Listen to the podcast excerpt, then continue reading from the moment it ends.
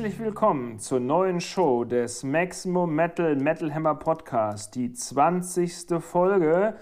Kurz nach der Winterpause, es fühlte sich zumindest so an, als wäre es eine Winterpause. Natürlich war es unsere minimalste Sommerpause der Sommerpausen, die ähm, Seventh Son of the Seventh Son Kessler und Not of This World Zahn hatten.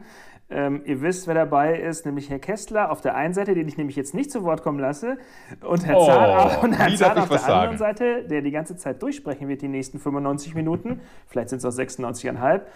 Ähm, nein, wir befanden uns in der Sommer-Urlaubspause. Was hast denn du so getrieben, außer deine Plattensammlung von A bis Z sortiert? In der Tat habe ich das getan. Hast du mich heimlich beobachtet. Und ansonsten äh, Urlaub in Bayern. Mist, Um auch mal wieder ein paar Berge zu sehen. Hier in Berlin und Brandenburg ist alles so flach. Da fährt man gerne mal wieder in die bayerische und fränkische Heimat und äh, guckt, sich, guckt sich da die schönen hügeligen Landschaften an. Mist, er hat die Kameras entdeckt, die ich bei ihm zu Hause installiert habe. Ähm, dann geht es dir ja so ähnlich wie mir. Ich habe äh, auch Urlaub in Deutschland gemacht und zwar in NRW und der äh, Oberpfalz. Mhm. Ich kenne jetzt, glaube ich, jeden ähm, Waldleerpfad in der Region rund um Nürnberg. Sehr schön. Eine sehr schöne Ecke. Immer eine Reise wert. Ja, vor allen Dingen, weil es auch gar nicht geregnet hat, als wir die Waldleerpfade gelaufen sind. Hm, ich höre Sarkasmus. Aber ach so, das ist doch der, die kleine Schwester vom Zynismus. Äh, wir waren aber bestens ausgerüstet, deswegen und der Wald an sich schützt dich ja vor dem starken Regen. Das hat uns In schon äh, so, ich sag mal so empirisch Spaß gemacht. Empyriumisch. Sehr ja, schön. genau, empyriumisch Spaß gemacht. Der Thüringer Sehr Wald, schön. der Ja, hat uns noch gefehlt. Urlaub, Urlaub in Deutschland ist was Schönes. Trotzdem würde man sich auch freuen, wenn man mal wieder ein bisschen weiter weg könnte, aber diese Zeiten werden wieder kommen, genauso wie die Festivalzeiten wieder kommen werden. Wann auch immer, denn, um gleich zu unserem ersten Thema zu kommen, The Road to Bullhead City endet hier leider früher als gedacht. hat leider in einem Verkehrsunfall ein jähes Ende gefunden. Und zwar mussten die Veranstalter, wir hatten bis zum Schluss gehofft, wieder erwarten, das Festival absagen. Nicht verlegen, sondern absagen, richtig? Genau. Verlegen hieß, hieß ja tatsächlich nächstes Jahr dann zwei Festivals innerhalb von einem Monat auf dem Gelände des Wacken Open Air zu stemmen. Das ist dann vielleicht doch einfach ein bisschen viel. Darum wurde das jetzt einfach ehrlich und konsequent abgesagt. Das könnte auch ein bisschen viel Ja. sein, weil wenn es Anfang August nämlich stark regnet, ist alles so derbe, zertrampelt und zermatscht, dass du Mitte September da nur noch Matschschlitten fahren kannst. Wenn überhaupt. Wir, wir, wir kennen es ja, genau. Das äh, dauert ein paar Monate, bis der Boden wieder betretbar ist. Tatsächlich waren meine Eltern irgendwann mal im, im Norddeutschland Urlaub, so Ende September oder sowas rum, und haben dann einen Abstecher nach Wacken gemacht, um mal zu gucken, wo ich meinen mein, äh, August immer verbringe. Und weil sie das Ganze total lustig finden und alles natürlich. Und äh, haben dann Fotos von da oben geschickt, wo schon wieder die ersten zarten Pflänzchen aus der Matschwiese heraus guckten und so. Es war ein ganz idyllisches Foto. Ach, wie süß. Ja. Schade, dass man dieses Absolut. Foto im Podcast nicht sehen kann. Aber was man im Podcast auch kann, ist nämlich hören. Und zwar, du hast es schon wieder vergessen, weil du zu viel im Wie Urlaub das Gras warst. wächst? Nein. Nein, nicht wie das Gras, sondern unsere, unsere Playlist, unsere Maximum Metal Remember Where You Heard It First Podcast-Playlist auf Spotify. Open Spotify. Äh, Könnte ich nie vergessen, habe ich nämlich gehört, während ich meine Platten sortiert habe. Wirklich? Hast du denn auch die lustigen Punkrock-Jams und die Disco- und Pop-Jams, die ich versteckt habe, dazwischen gehört? Ich habe, äh, ja, ja, äh, es, ist eine bunte, eine, es ist eine bunte Mischung auf jeden Fall. Äh, wenn man, man, man musste auf jeden Fall den Podcast auch dazu genießen, um ein Gespür dafür zu haben, warum diese wilde Abfolge von Musikstücken da so steht, wie sie steht. Und Aber es ist deswegen, sehr schön. Ja, deswegen würde ich mich ja freuen, dass dieses äh, von dir groß angepriesene Tool, was Spotify da jetzt installiert hat oder installieren kann, dass sie uns auslesen können und die Musik gleichzeitig, war das nicht so, gleichzeitig bereitstellen können? Ich, ich habe aber noch nicht kapiert, wie das geht. Ich habe tatsächlich äh, gelesen, dass Spotify jetzt wohl die Funktion hat, in Podcasts auch Musiken rein zu verknüpfen und abspielen zu können. Automatisch? Das, ich weiß nicht, ob automatisch oder ob wir äh, äh, unserem Techniker Nick sagen müssen, Nick, bitte spiel jetzt hier mal dieses Lied ein. Ich habe keine Ahnung, ehrlich gesagt. Ähm, liebe Leute da draußen, wenn wir hier über Musik sprechen und auf einmal geht irgendwie die Musik los, dann hat es funktioniert. Ob händisch oder manuell oder äh, automatisch.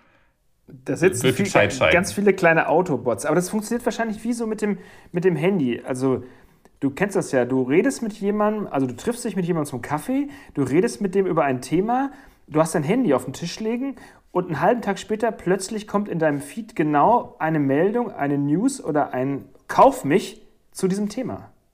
Angeblich sind das Kennst ja immer Zufälle. An, ich ich, ich, ich kenne das, keine, angeblich es sind das keine Zufälle, Zufälle sein, weil es sind so absurde Themen, über die ich rede, äh, dass, und mir plötzlich sowas vorgeschlagen wird, das kann einfach nicht sein. Aber das dass du ich, diese ich, Dinge auch irgendwie abgehört. gesucht hast oder so? Nee. Und die Algorithmen dich einfach kennen und so gut hm. sind? Ja, die Algorithmen sind meine besten Freunde. Den, also den, aber den Algorithmus bei Spotify, der ist schon sehr wild bei mir, muss ich ganz ehrlich sagen. Der hat da ordentlich was zu tun, weil ich springe ja so hin und her zwischen mhm. allen Genres, ähm, um auch quer zu hören, zu vergleichen etc. Das, ähm, das hat natürlich damit zu tun, äh, mit dem Job, den wir so machen. Man muss ja ganz mhm. viele verschiedene Sachen hören und wenn man plötzlich der Meinung ist, das ist eine Coverversion von XY, dann sucht man das, findet man sogar auch auf Spotify mittlerweile, weil ja genug da rumhängt aufgehangen ist. Und ähm, ja, der Algorithmus meiner Playlist, die mir so vorgeschlagen wird, hey, das ist die super, das, das ist deine super Workout-Playlist und deine Sieben-Tage-Playlist und hier aus dem, what the fuck, lass mich da mal in Ruhe, ich suche selber.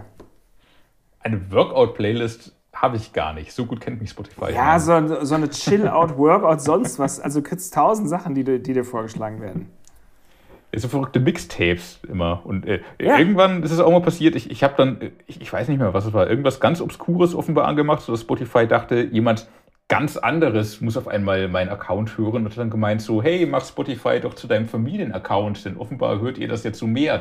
So, nee, das war auch ich. Ich habe nur einen weirden Geschmack. Nee, Wahrscheinlich war es irgendwie erst, erst, Timo, erst Timo Borgi, dann Scooter oder sowas in der Richtung.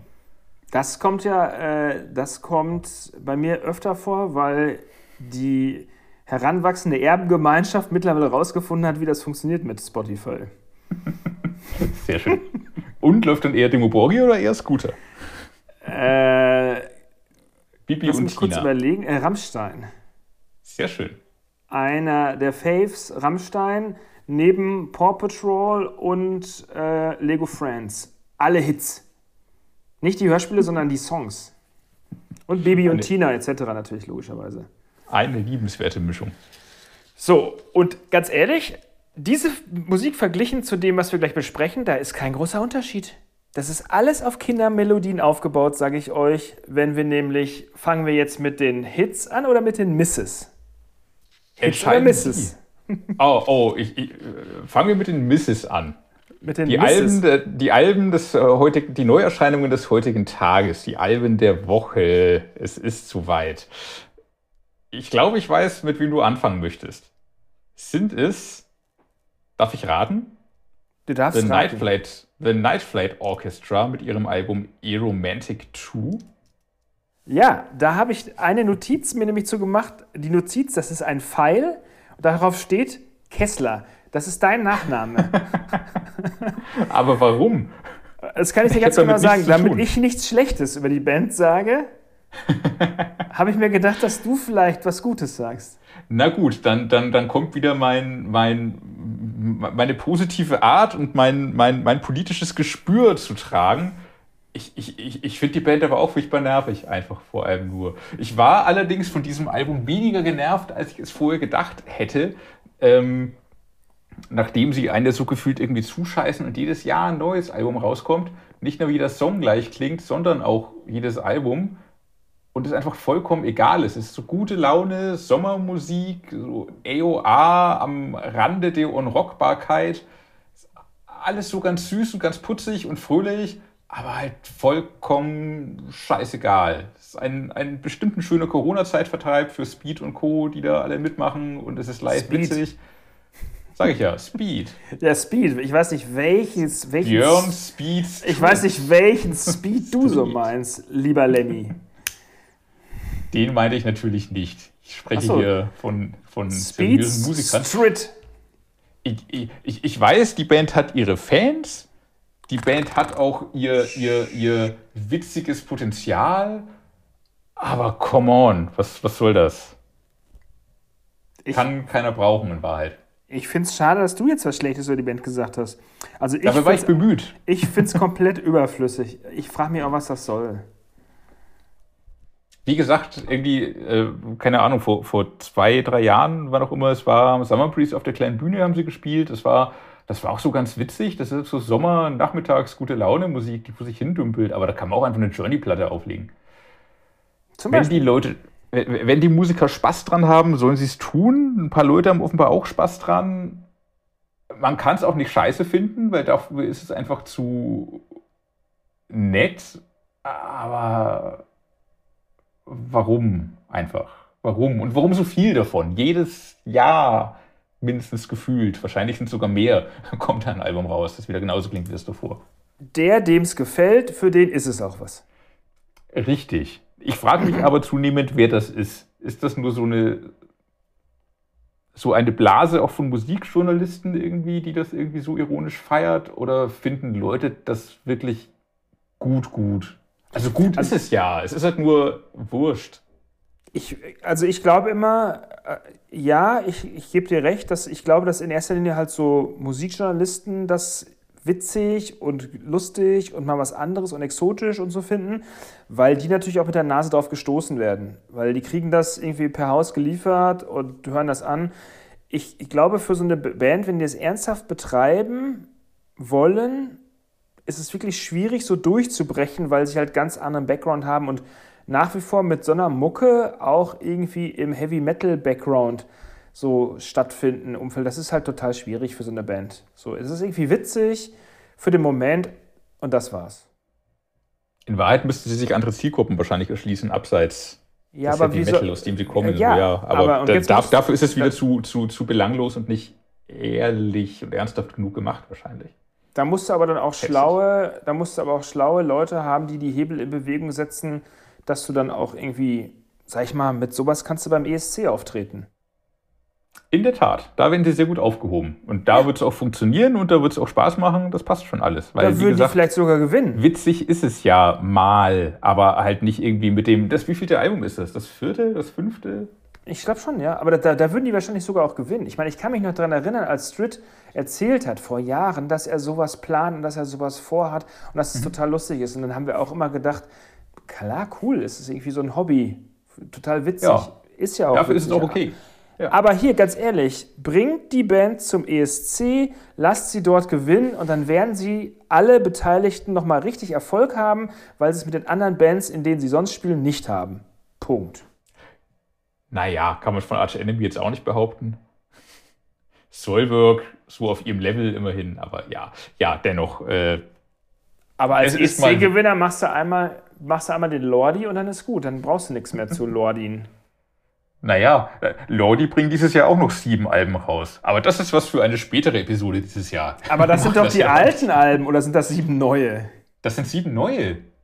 Die haben sieben neue Alben aufgenommen. Da herrscht aber ordentliches kre- kreatives Potenzial. Ja, ja, ja, nachdem so, so äh, hier, das letzte Album war ja so ein, so ein gefaktes Best-of, so die besten Lordi-Songs Ja. aus 40 Jahren so. Und dann klang das halt so wie ein Song aus den 70ern, wie ein Song aus den 80ern, wie ein Song aus den 60ern.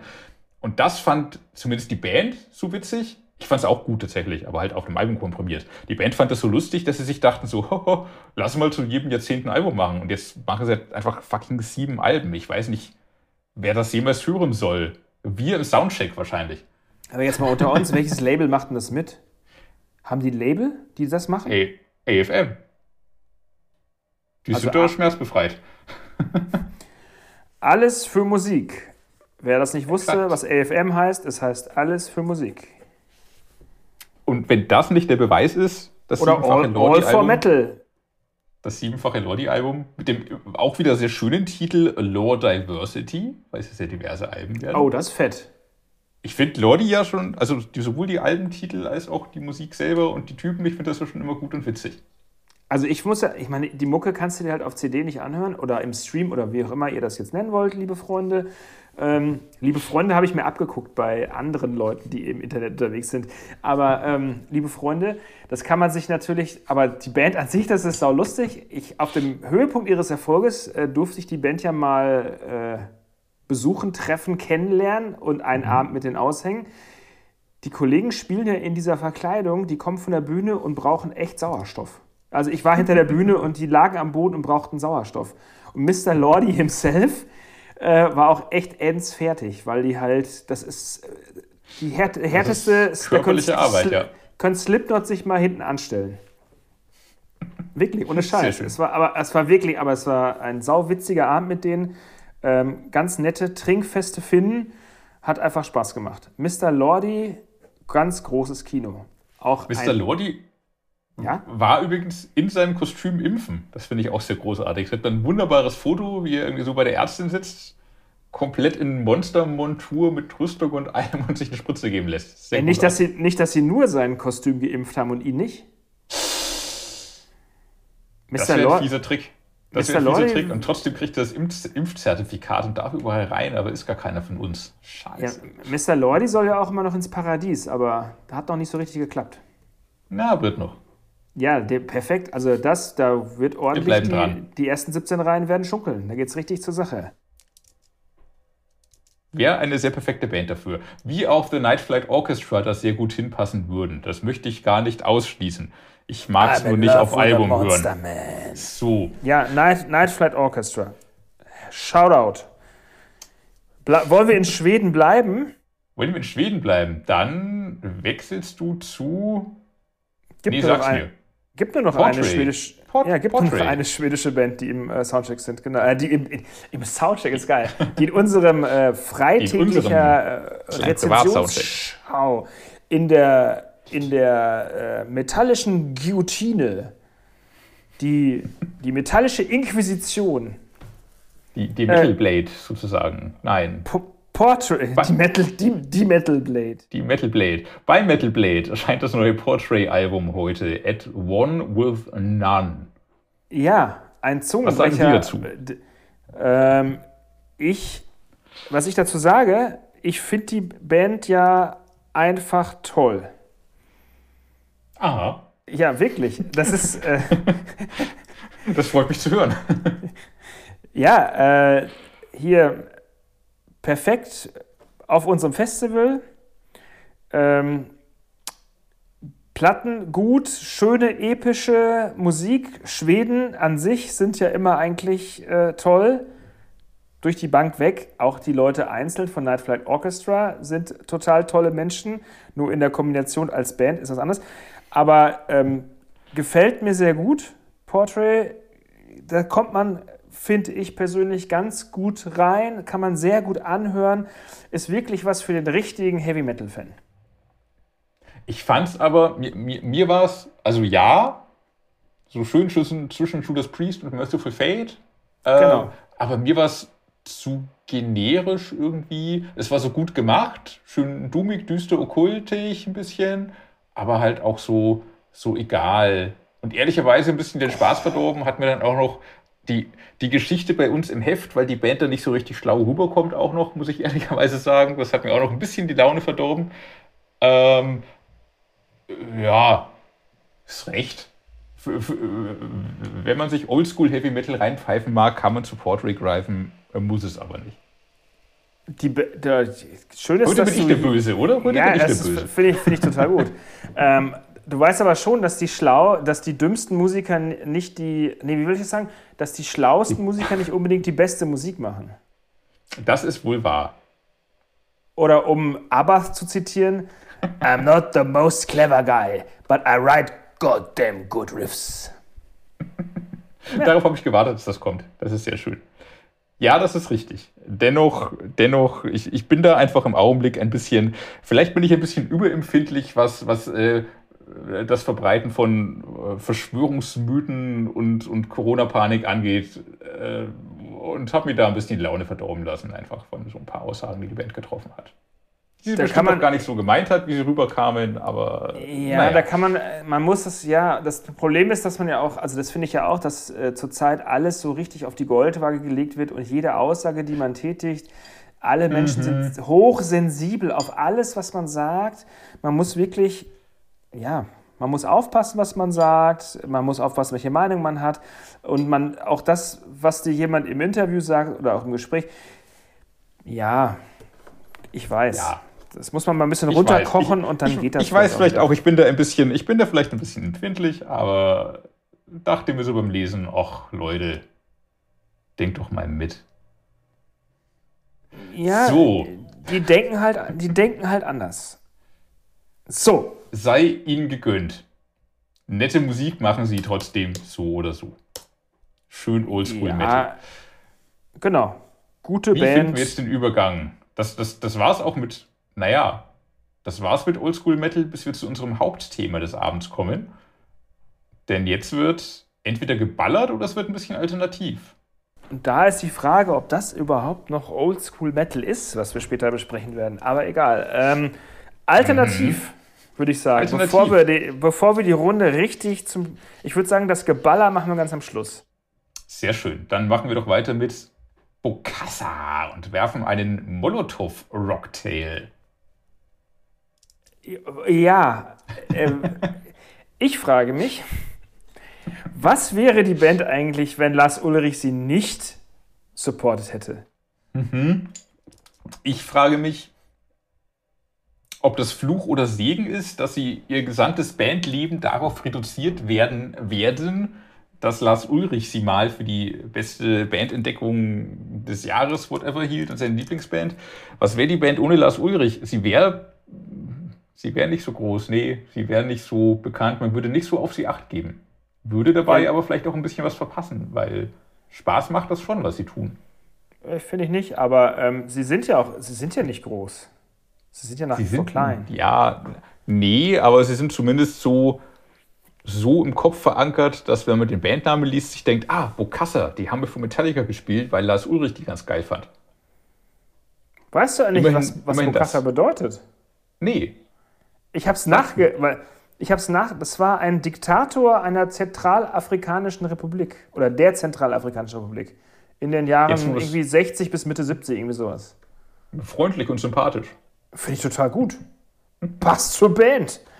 ähm, ich finde, also ich, der ja auch äh, so ein bisschen aus dem Punkrock äh, kommt, kann mal hier meine 5 Cents zu, zum Besten geben. Und ich bin der Meinung, es ist alles Mittelmaß, was die Jungs veranstalten. Das ist alles nett gemeint und bis, also Mittelmaß bis öde und der Gesang ist eher unterdurchschnittlich.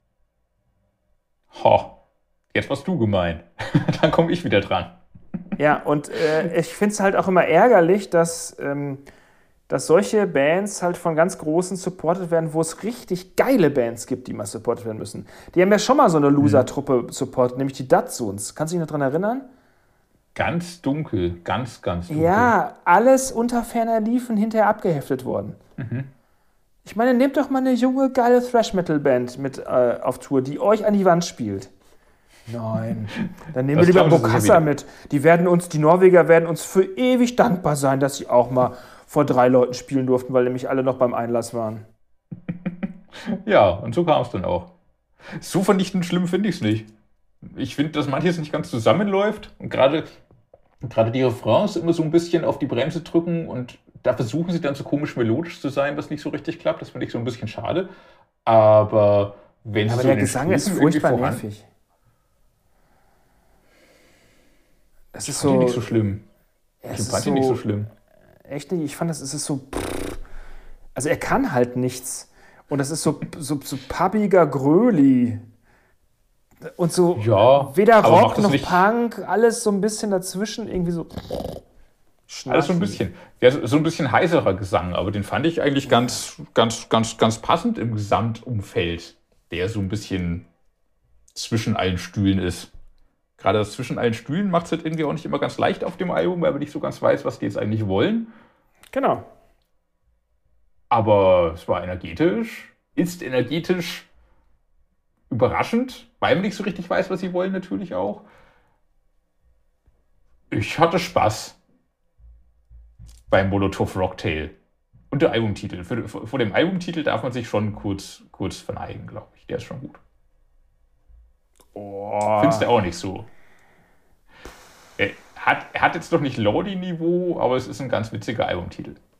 Ja, es, gibt mal, es gab mal einen Albumtitel im, äh, aus dem Rap-Bereich, der hieß Cocktails. mhm. Fast Na, bisschen, was damit wohl gemeint war? Fast ein bisschen besser. Also Cocktails, also Tail, Tales from the Crypt, you know? Egal. Mhm. Äh, 2021, mhm. Lore Diversity, oder wie hieß das, die sieben Albumbox? Das wird Lore Diversity heißen es und später im Jahr. Unfassbar, genau. unfassbar fett. Muss ich mir schon mal aufschreiben und vorbestellen. Unbedingt. Lore Diversity. Auf Dreifach-Vinyl. Äh, Bokassa. Wenn, wenn, dir, wenn, wenn, wenn du neben Bokassa noch Platz im Regal hast, bestell dir noch ein paar Lordi-Alben, genau. Äh, kommen wir doch mal zu Vielleicht was. trifft. Was? Ja, ja, bitte ja. Bitte, vielleicht bitte trifft was, was, was, was, was anderes, äh, auch ein bisschen Alternatives eher dein Geschmack. Die Freunde von The Picture Books. Ja. The, The Major Minor Collective heißt das Album. Ja, The Picture Books, The Major Minor Collective.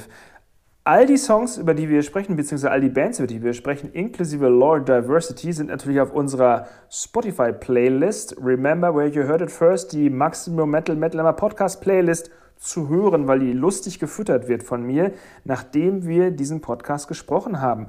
Ähm, The Picture Books, ein Duo. Richtig. Mit ein paar Gästen. Ein Duo mit ein paar Gästen. Jetzt vertue ich mich gerade. Die Bluespilz Elaine, äh, heißt sie, die singt bei diesem Album mit, oder die hat beim letzten Album mitgesungen. Die singt bei diesem, die Album, bei diesem mit. Album. Die singt genau. bei diesem Album mit, ja. Toller, toller Song. Ähm, interessant mhm. auch, dass sie das gemacht hat und dass auch The Pictures das gemacht haben. Aber live habe ich die Band gesehen. Ist ähm, mhm. ein Schauspiel, weil die halt nur zu zweit sind. Das ist schon echt cool gemacht. Mhm. Und ähm, Geschichte dahinter: äh, Finn Grabke, der Gitarrist und Sänger ist der mhm. Sohn von Trommelwirbel. Klaus Grabke, ehemaliger deutscher, ich, Kla, lieber Klaus, ich möchte nichts falsch erzählen, aber ich glaube, deutscher Skateboardmeister, Euro, eventuell auch europäischer Skateboardmeister, und zwar so ungefähr Mitte, Ende der 80er. Sänger von. Thump und Sänger von Eight Days a Week. Falls du Thump mit dem Mega-Hit Red Alert noch kennen solltest, damals in der Crossover-Bewegung Ende der 90er eine große Nummer aus Deutschland.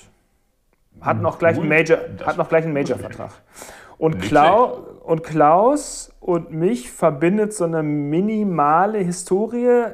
Damals ich als Teenager Klaus mit meiner Pocketkamera beim Skateboard fotografiert. Danach Thump für meinen vorherigen, für, im, während meiner Zeit bei Visions des Öfteren interviewt. Ähm, mhm.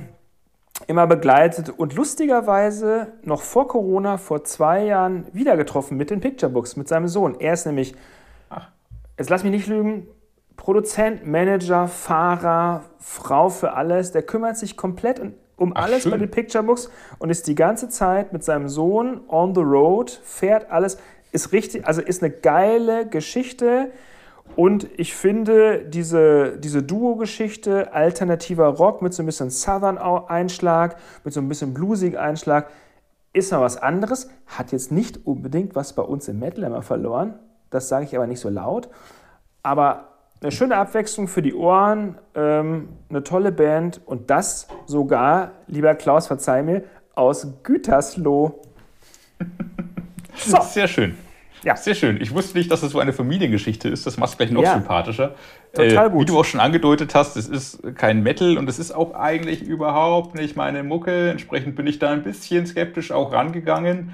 Ähm, Wurde dann aber sehr positiv überrascht, weil die Band klingt halt nicht so, als wäre sie aus Gütersloh. Es klingt alles sehr Richtig. amerikanisch, es klingt alles sehr international. Auf dem Album jetzt bestimmt auch noch mal mehr durch die vielen Gäste, die sie haben.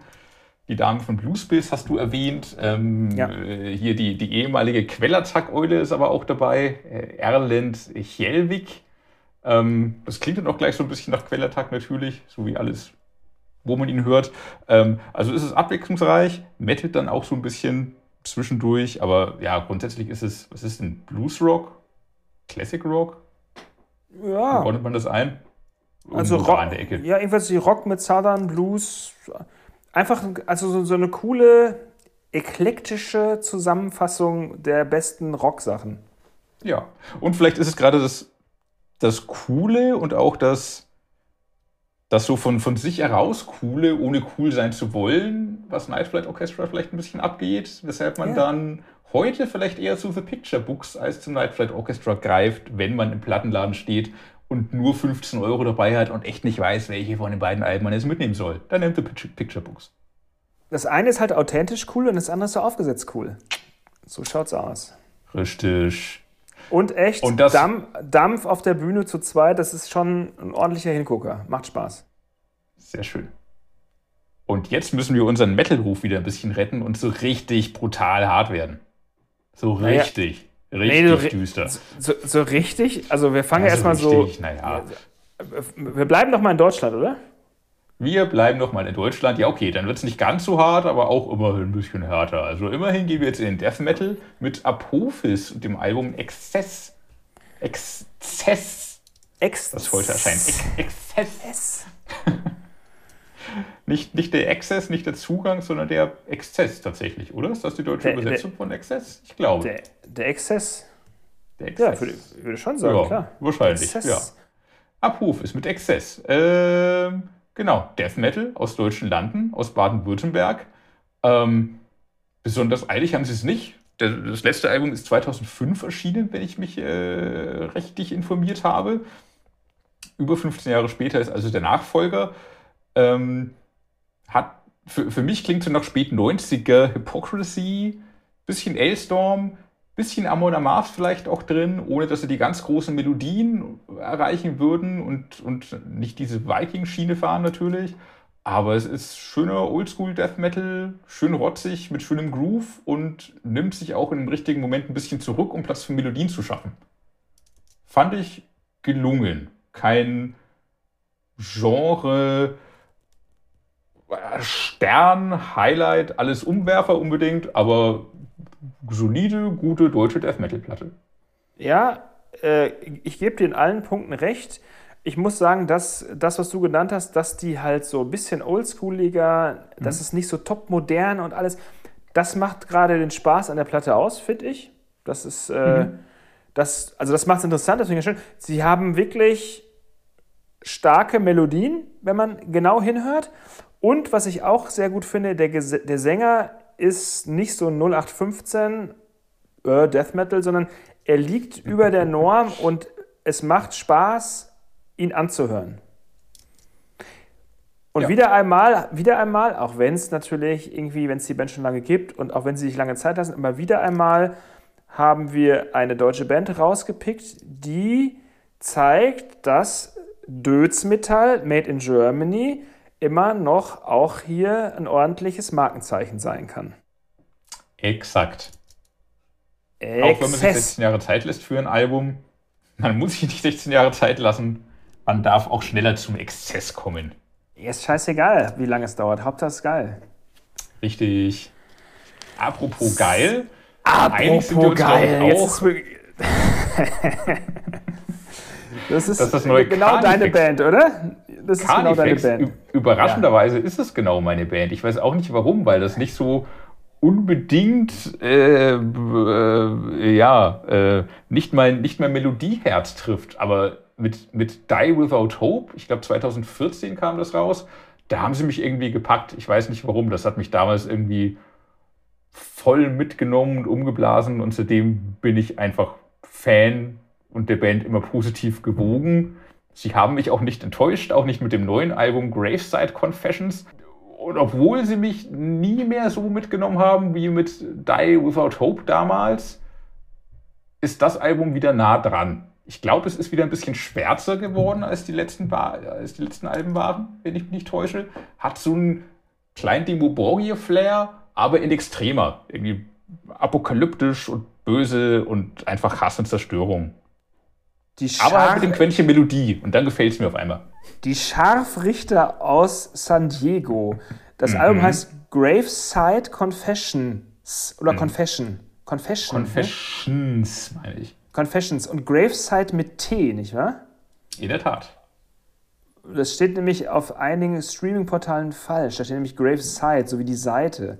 Aber es soll ja Oh. Graveside, äh, also sprich äh, Friedhof sozusagen, ne? Ja.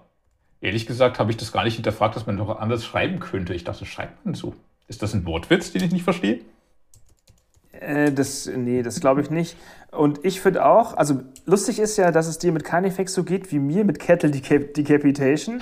weil Kettle Decapitation ist ja so die Extremband, die vieles machen dürfen, was ich einfach alles toll finde. Weil ich finde die Typen geil, ich finde die Einstellung geil, ich finde die Mucke einfach super. Und Carnifex, das neue Album, muss ich auch sagen, die haben ja so als äh, in der Szene als Deathcore-Band angefangen und jetzt ist es ja mehr so Melodic Death mit ordentlichem Tech-Einschlag auch. Ähm, ist schon wirklich beim, am Härtegrad ganz oben anzusiedeln. Also bei 9,5 von 10, würde ich mal sagen. Ähm, und schön ist auch, das haben wir, glaube ich, auch schon mal erwähnt, ist, dass sie ja äh, Korn gecovert haben, jetzt im äh, Zuge des Albums. Und zwar mit äh, Dead Bodies Everywhere, was auch eine wirklich gelungene Coverversion ist, die halt extremer ist als das Original, aber einfach carnifexisch, schön brutal auf den Punkt gebracht, so wie der Rest des Albums auch. Gefällt mir auch sehr gut. Die Melodien hört man gut durch und ich finde, dass alle Musiker bei Carnifex äh, zeigen, dass sie das, was sie da tun, auch richtig gut können. Das fehlt mir, fehlt mir ja bei einigen Bands so.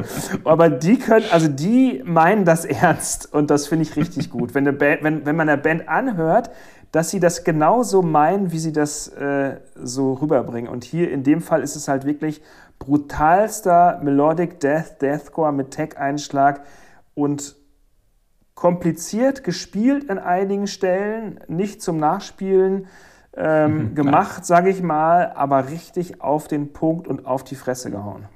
Ja, das ist das Schöne dran. Obwohl es so kompliziert und technisch irgendwie über allem ist, ballert es einfach und schlägt halt voll ein.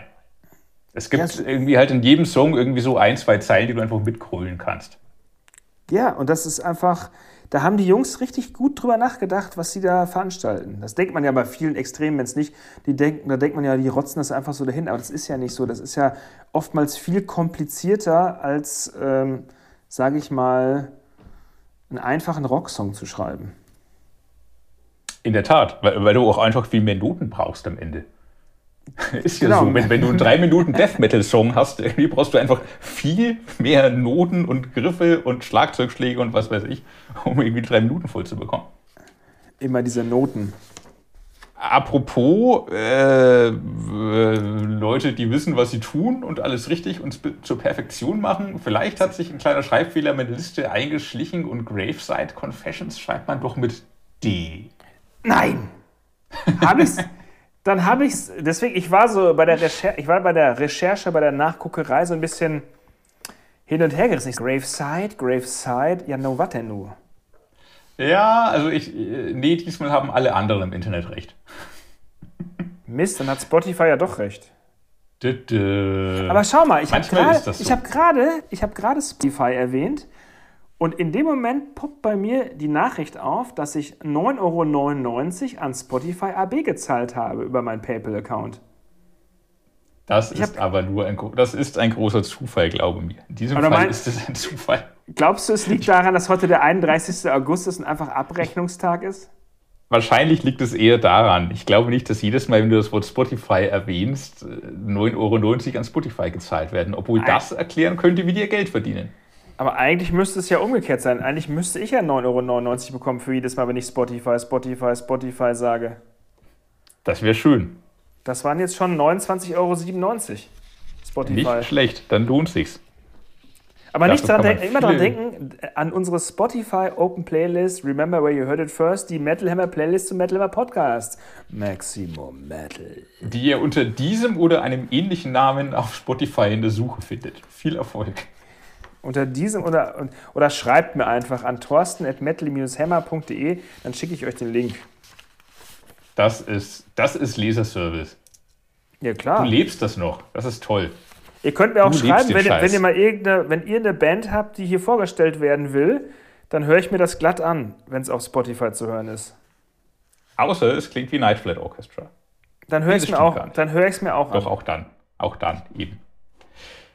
So, wollen wir zum Album-Highlight der Woche, des Tages, vielleicht des Jahres? Wer du weiß, will- kommen? Nee, wollen wir einfach mal weitermachen, bevor die Leute abschalten, meinst du? Ja. Und kommen zu den großen, wichtigen Themen, die die Leute interessieren, die ganze Zeit schon darauf warten. Wann reden sie endlich über das Album? Dann reden wir über das Album. Jetzt. Senjutsu von Iron Maiden erscheint heute. Es kommt wie aus dem Nichts und liegt doch schon Ewigkeiten herum. Es ist fast drei Jahre alt, hat Bruce Dickinson im Interview verraten. Wie so ein guter Wow. Wein. Wie guter Wein. Es lag herum und reifte. An, angeblich hatte auch niemand aus der Band eine Kopie, damit es auch ja nicht liegt und überhaupt. Hat funktioniert, ist nicht geleakt. Äh, wir haben es auch erst sehr spät zu hören bekommen. Es hat nicht mehr den Weg, ganz knapp nicht mehr den Weg in den Soundcheck geschafft.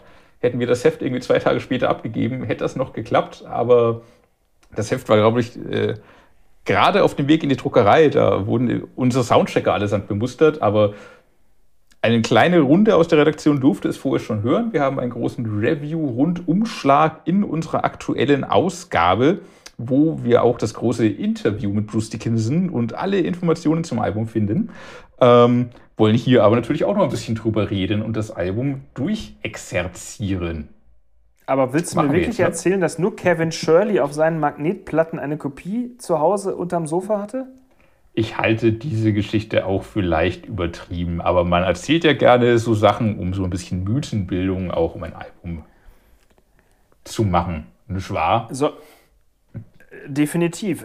Wo wollen, wir, wo wollen wir denn beginnen? Wollen wir mit den einzelnen, wollen wir mit den Songs beginnen? Wollen wir mit dem Drumherum beginnen? Oder wollen wir mit einer schlechten Kritik beginnen?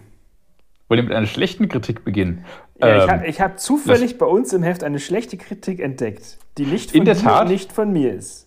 In der Tat, und die Autorin hatte ein sehr schlechtes Gewissen, weil sie großer Iron Maiden-Fan ist und auch das Album echt mögen wollte und sich da mehrfach durchgequält hat, aber es einfach nicht zünden wollte.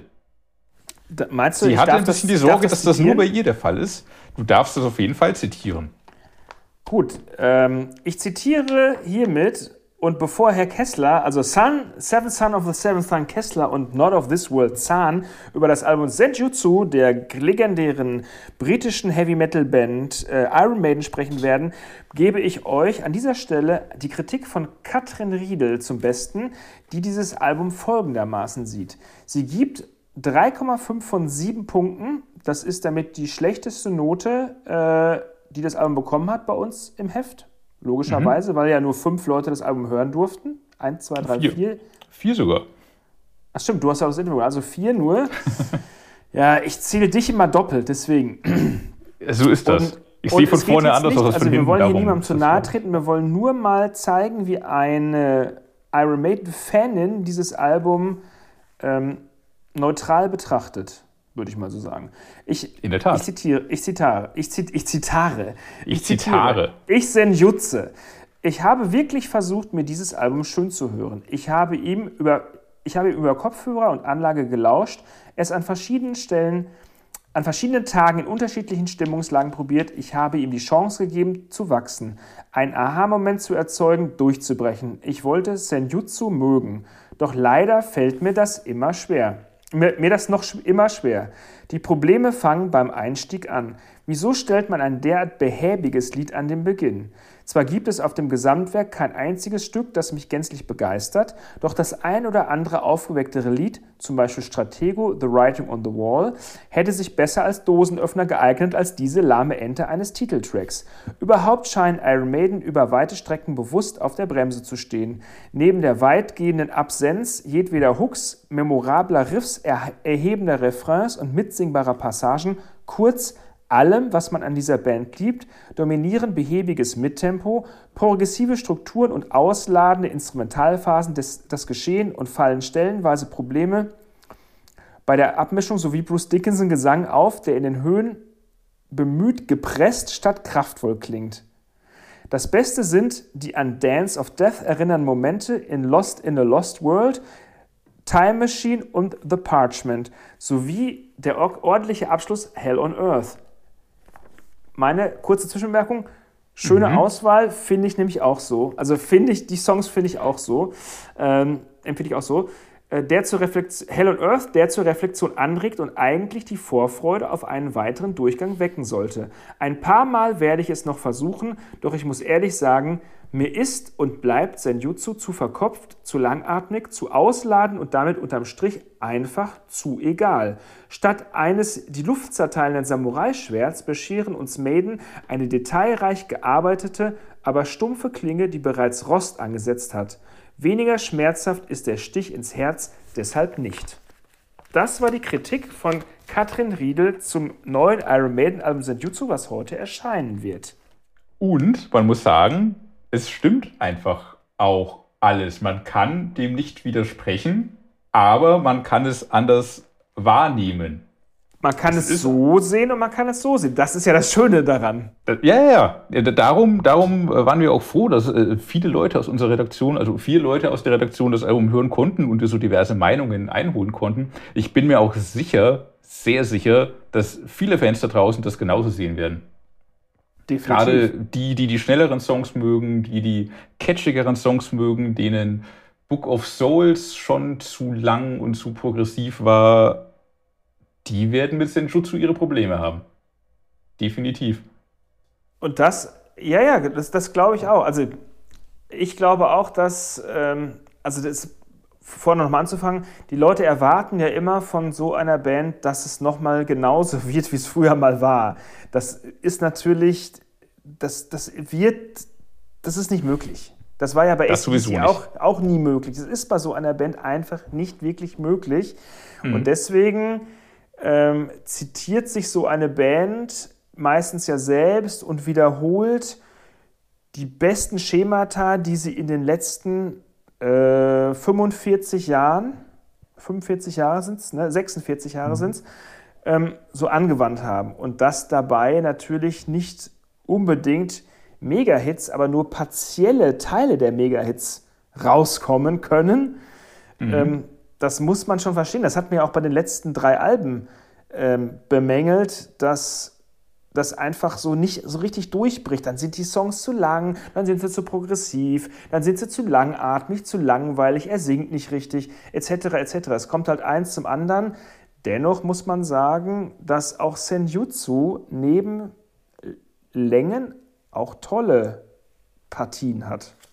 Mhm. Die muss man aber sich ein bisschen erarbeiten, herausarbeiten und entdecken wollen. Also wenn man da von dem, ich sag mal so, die, die kurzen Songs sind ja die, die fünfeinhalb und sechs Minuten. Es äh, geht ja auch noch deutlich länger.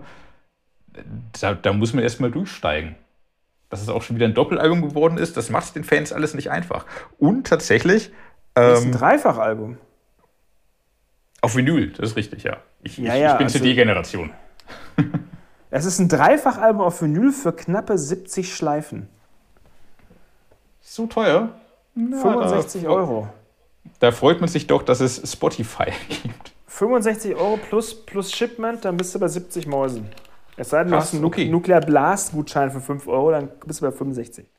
Das ist gut teuer, das muss es einem wert sein. Ich, ich, ich muss aber sagen, mir, du meintest, die, die Band kaut zu viele so viele Trademarks wieder und setzt irgendwie Sachen, so Puzzlestücke, irgendwie so, so Klangschemata zusammen. Aber ja nicht nur. Und, und gerade das macht das Album vielleicht so, so schwierig durchzusteigen, weil Iron Maiden da ihre Komfortzone vielleicht weiter verlassen, als sie es bisher getan haben. Also gerade mit, mit dem Titelsong Senjutsu, der ganz am Anfang steht und für einen Opener echt ein schwieriges Lied ist. Ich weiß nicht, wie es dir ging, aber ich, ich äh, man erwartet bei einem Maiden-Album, dass es irgendwie flott losgeht, dass sofort die Melodien kommen, dass dich sofort packt und dass es irgendwie Schlag auf Schlag geht. Und da hast du so ein fast doomigen, langsam marschierenden, ähm, sehr auf Schlagzeugrhythmus basierenden, langen Song einfach, von dem du wartest, dass er endlich mal Gas gibt und losgeht, aber tut er nicht, sondern das bleibt einfach so und endet dann. Und dann also ist man da und bist so, Moment, was, was war das jetzt? Das ist für ein Maiden-Album ein sehr komischer Opener, den ich mittlerweile sehr, sehr gut finde und auch an der Stelle sehr gut finde, aber bei dem ich auch ein bisschen gebraucht habe, um reinzukommen. Aber dann hat es ja, ja genau, also ich würde der Band ja Absicht unterstellen, dass sie das äh, so gemacht haben, weil du musst, du, musst ja, du musst dich ja auch mal in die Band reinversetzen. Also so, so versuche ich das immer. Ähm, mhm. Und ich denke mir, okay, wie lange wird es wie lange wird's die Band noch geben? Wie viele Alben werden sie noch machen? Mhm. Was können wir bei diesem Album nochmal machen, was wir noch nie gemacht haben? Welches Risiko wollen wir eingehen, was die Leute blöd finden, was die Leute gut finden? Wie wollen wir die Leute herausfinden, äh, herausfordern? Wollen wir mal was anderes machen? Äh, wie arrangieren wir die Sachen? Wollen wir einen wirklich anfänglich öden Song wie Senjutsu, der auch gleichzeitig der Titelsong ist, an den Anfang stellen? Äh, um die Leute von vornherein mal vor den Kopf zu stoßen und dass sie weiterhören, zum Weiterhören gezwungen sind, um zum nochmaligen Hören gezwungen sind. Das ist mir, mhm. das ist mir bei den Songs so äh, aufgefallen, also durch die mhm. Gänze. Ein, nur, nur ganz wenige sind sofort im ersten Moment da, wo du sagst, ja, jetzt habe ich sofort erkannt, kann ich mitsingen, bleib sofort mhm. hängen. Du musst mhm. dir wirklich Zeit nehmen und ganz oft ganz viel hören und nochmal und nochmal dann finde ich, erschließt sich das Album schon und ich mhm. habe Verständnis dafür, warum die Band das so gemacht hat. Das auf jeden Fall. Und äh, tatsächlich hat Bruce das auch im Interview gesagt, so, sie haben diesen Song an den Anfang gestellt, weil er so anders ist, weil sie mal ja. ein Maiden-Album so ja, anders beginnen wollten und eben Leute überraschen wollten. Das hat auch funktioniert. Und äh, was, was es bei mir Klick gemacht hat bei dem Song, war tatsächlich irgendwie so bei einem ich glaube, bei dem zweiten Durchlauf des Albums, ich hatte das zum Ende heraus schon ein bisschen lauter gemacht. Letzter Song war zu Ende, der erste beginnt wieder und der beginnt mit so einem krassen Trommelschlag einfach. Und wenn man da schon ordentlich laut aufgedreht hat und dieser Schlag einen so erwischt und man dann so, wow, was war das jetzt? Dann ist man auf einmal drin. Dann hat er das irgendwie so wachgerüttelt sofort und dann ist man in, in, in, den, in, den, japanischen Schlagzeugarmeen. Ja, so, so, Völker, so Völkerschlacht-Drums. Was mir auch gut gefällt, ja. ist, ähm, dass sie halt ganz viel so Natureinflüsse akustisch verarbeiten, wie zum Beispiel das Gewitter und das Meer mhm. und sowas. Das finde ich total, es gefällt mir super gut. Ähm, in der Gänze die Keyboards, nun ja, was ich aber interessant fand bei Senjutsu, vielleicht ist es auch mir nur so bei dem Song so aufgefallen, mhm. ist, die Stimme von Bruce ist einstimmig und dann wird sie zweistimmig. Das ist mir auch auf dem Album sehr aufgefallen, dass die Stimme sehr, sehr eindeutig zweistimmig genau. ist und auch, auch ganz komisch in, in den Gesamtklang reingemischt. Weniger dann, beim Titelsong, sondern beim, beim zweiten, der mittlerweile auch die Single ist, Stratego. Stratego, genau. Da ist der Gesang in den Strophen ganz, ganz seltsam abgemischt. Warum, äh, genau, das, ich habe ich hab das so für mich als gedoppelte Stimme genannt, also wie so eine gedoppelte ja. Gitarre, aber war, ja. warum machten Sie das? Warum machen Sie das? Das klingt ich glaub, komisch. Ich glaube, dass es grundsätzlich ist es doch, also ich bin auch kein Produzent, aber ich glaube, das ist völlig normal, dass du Stimmen. Ja, aber du legst sie ja nicht hintereinander, du legst sie ja übereinander. So. Erklär mir den Unterschied. Was also, meinst du? Hier hörst du ja, hier hörst du ja, dass, also dass die, dass die die Stimme zeitversetzt kommt, weißt du, so eine Millisekunde später. Ah, okay, so ein leichter Hall und, und gleich laut auch. Also ja, genau. Ja, und eigentlich ja, ja. um eine Stimme, also normalerweise legst du sie einfach doppelt und dann hast du eine stärkere mhm. Stimme so. Mhm. Äh, keine Ahnung, wie so ein paar ähm, Soundentscheidungen nicht unbedingt auf den ersten Drücker nachvollziehbar sind, die Iron Maiden oder Kevin Shirley da getroffen haben. Ja, und da muss man ja auch sagen, ich meine, sie würde, also entweder trauen sie sich nicht, einen anderen Produzenten auszuprobieren, oder sie dürfen nicht, weil sie einen lebenslangen Vertrag mit Shirley geschlossen haben. Seit Ende der 90er macht er das doch, glaube ich, schon, oder? Seit dem Jahre 2000, beziehungsweise seit dem 2000er Album Brave genau. New World. Ja. Ja. Oder ich meine, sie hätten ja auch alles Geld in der Welt einfach. Ja, ich weiß, ich weiß es nicht. Ich meine, warum. Da frage ich mich, warum hängen sie so an ihm? Das habe ich Bruce so ähnlich auch gefragt im Interview, leicht verklausuliert. Ähm, so die Antwort war so, es braucht lang, bis die Produzenten vertrauen und sie arbeiten jetzt 20 Jahre mit ihm und es braucht manchmal einfach 20 Jahre, bis man gut miteinander arbeitet. Es klang auf jeden Fall so, als wären sie hochzufrieden und wollten weiterhin mit ihm zusammenarbeiten. Er selber kommt ja auch bei uns im Heft zu Wort. Ähm, ich habe es gerade nicht mehr hundertprozentig im Kopfe, äh, was er gesagt hat, ehrlicherweise, aber grundsätzlich meint er auch eher, dass die Fans ihm nicht so richtig, nicht so richtig gerecht behandeln.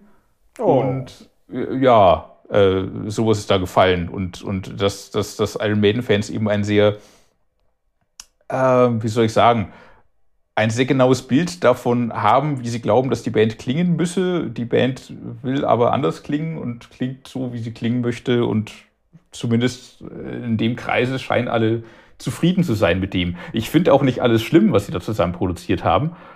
Ja, ich meine, aber gerade wie der Gesang manchmal abgemischt ist, ist komisch, weil manchmal klingt Bruce wirklich komisch und ich glaube nicht, dass das an ihm und seinem Gesang liegt, sondern eher daran, dass es einfach komisch im Mix liegt.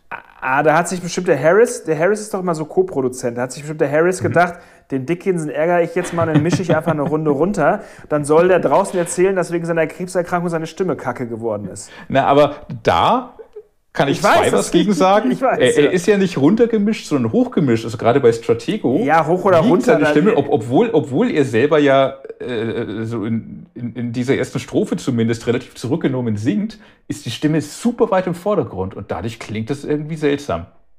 Es, und, es klingt, wie ein, es klingt wie ein Rough Mix. Ja, schon. Ja, schon.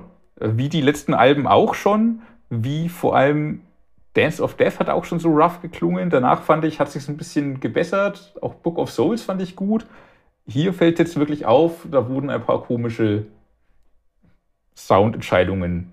Ja, aber, nicht, aber man kann ja auch festhalten, Shirley ist natürlich der Hitmacher. Shirley hat die Nummer 1 Alben der Band produziert. Auf jeden Fall. Äh, es, wie gesagt, vielleicht, vielleicht auch deswegen schlecht. zu sagen, einfach wir wollen ihn nicht. Äh, gehen lassen. Schau mal vor, jetzt stell dir mal vor, die hätten das mit Jens Bogren aufgenommen, wie das klingen würde. Das wäre das wär ein Knaller. Dann würde es ordentlich krachen.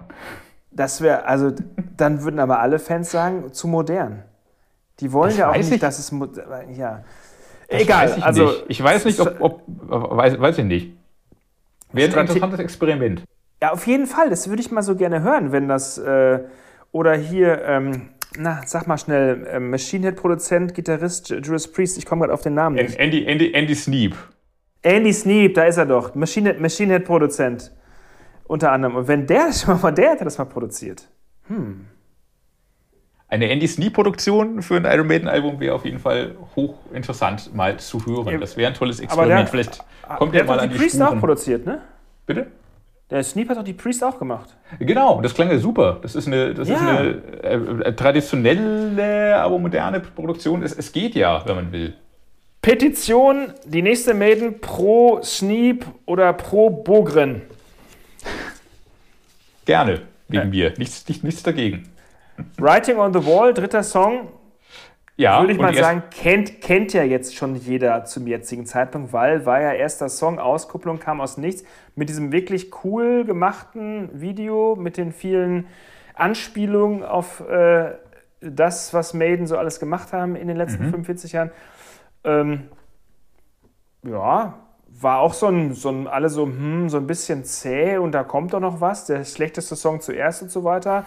Ähm, ist jetzt im Gesamtgefüge würde ich, kann ich keinen Song als schlechtesten Song betiteln. Ich habe ja auch eine ziemlich hohe Note gegeben auf das Album. Liegt auch daran, dass ich ein alter Mann bin, der halt auch oldschoolige Sachen gut findet und der auch vertrackte Sachen und Dinge, die nicht zusammenpassen und die nicht so, die, die nicht so sein sollen, wie sie sein sollten, irgendwie favorisiere. Ähm, muss ich sagen, dass ich, ja, Writing on the Wall ist, war ein ganz guter Anfangssong für das, was Maiden da plötzlich rausbrachten. Das war zumindest eine ehrliche Single-Auswahl, weil sie, äh, weil der Song schon anders klingt als viele andere Maiden-Sachen dann doch und äh, einen damit darauf vorbereitet hat, dass es auch ein etwas anderes Album zum Teil wird. Ähm, und witzigerweise, mh, dadurch, dass das Video so super detailliert war und man das Video gerne öfter gucken wollte, wurde auch der Song dabei immer besser. Das war auch so ein ganz guter Trick von der Band tatsächlich. Das ist wie, mit, das ist wie bei Deutschland äh, von Rammstein gewesen. Ja, wobei der Song da auch schneller reinfuhr als Writing on the Wall. Der hat dann auch ein bisschen gebraucht, obwohl er gar nicht so super vertragt oder progressiv oder lang ist, aber einfach durch diese Southern Rock-Einflüsse und auch Celtic-Einflüsse, die er so ein bisschen hat, ähm, die man von Maiden so halt nicht kannte und der halt auch nicht so durchstartet, sondern einfach so in etwas gemächlicherem Tempo bleibt. Ähm, da hat man schon so ein bisschen gebraucht, sich reinzuhören, tatsächlich. Ich habe ich, ich hab so leichte äh, und ähm, dafür hasse ich mich selber leicht so ganze Roses-Töne rausgehört. Ähm, ja. Was ich ja, so damit in Verbindung gebracht habe. Und, mhm. und ähm, ja, aber trotzdem, der Song ohne Video klingt ganz anders als mit Video. In der Tat. Absolut, ja. Ja. Lost in a Lost World, nächster Lost, Song. Genau. Ähm, magst du damit anfangen? Ja, ähm, ist noch nicht der längste Song, weil der längste Song kommt ganz. nee, kommt als doch, der, der, der längste Song ist der vorletzte. Der vorletzte, genau, ja. Ja, the, wir sind jetzt, bei, wir sind jetzt bei, bei gemütlichen 9 Minuten 30. Alles easy. Genau, Lost in a Lost World. Ähm, beginnt getragen, so leicht episch, sehr ruhig auch mal wieder und dann äh, wechselt plötzlich das Tempo mhm. und er wird, er wird progressiv und so verspielt und ich hatte so mit, plötzlich das Gefühl, so ein bisschen orientierungslos geht's, geht's weiter mhm. mitten im Song. Und zum Ende hin, also das geht dann so ein paar Minuten so lang, mhm. längs, dann wird er wieder ein bisschen epischer. Und zum, zum Schluss, ähm, am Anfang fand ich es irgendwie oh, so ein bisschen, oh, kann ich jetzt weiter skippen, aber am, zum Schluss ist es dann so, ihr kennt das ja, wenn äh, Bruce Dickinson so in diesen Erzählermodus äh, übergeht, in diesen Sprechgesang. Das hat dann vor allen Dingen bei diesem Song, Lost in a Lost World, der äh, Titel sagt ja schon alles, hat wirklich, er schafft es, mit dem, mit dem, was er da sagt und auch wie er es sagt, so eine endzeitliche Stimmung aufzubauen bis zum Schluss, was ich wirklich ähm, ziemlich gelungen finde. Das ja. ist jetzt auch kein Smash-Hit. Nee. Und das ist, auch, das ist jetzt auch nichts zum Feiern und Abdancen. Das ist schon wirklich ja, wie will ich das sagen? Also Heavy Metal zum Nachdenken. Und das sind ja, es, es sind ja nicht unbedingt immer zwei Dinge, die zusammenpassen. Das ist richtig, ja. Nee, Maiden sind da die, die Geschichtenerzähler auf jeden Fall. Und äh, obwohl es später ein bisschen heftiger wird, ich finde gerade, also am Ende klingt der Song nach Maiden so, aber spannend macht den Song tatsächlich so der Anfang. Diese ersten diese ersten, äh, wie geht das denn? Ja, die ersten paar Minuten, wo, wo, wo ähm, Bruce sich auch selber so im Chor nochmal begleitet und so eine, eine ganz zarte Stimme eigentlich so äh, im Hintergrund nochmal dazu gibt. Ähm, mich hat das an die Purple erinnert. Ähm, woanders habe ich schon irgendwie gelesen, so Led Zeppelin, ähm, Bruce selber im Interview ähm, hat, hat er immer gemeint, so, sie, sie, sie würden da nach The Moody Blues klingen. Das kann ich nicht verifizieren, ehrlicherweise. Äh, beziehungsweise ist das nicht das, was mir zuerst in den Kopf, in den Kopf kam. Ähm, aber gerade dieser super ungewöhnliche Anfang, der dann aber zu einem sehr typischen, wenn man böse wäre, könnte man sagen, generischen Maiden-Song führt. Gerade in dieser Mischung finde ich es sehr, sehr spannend.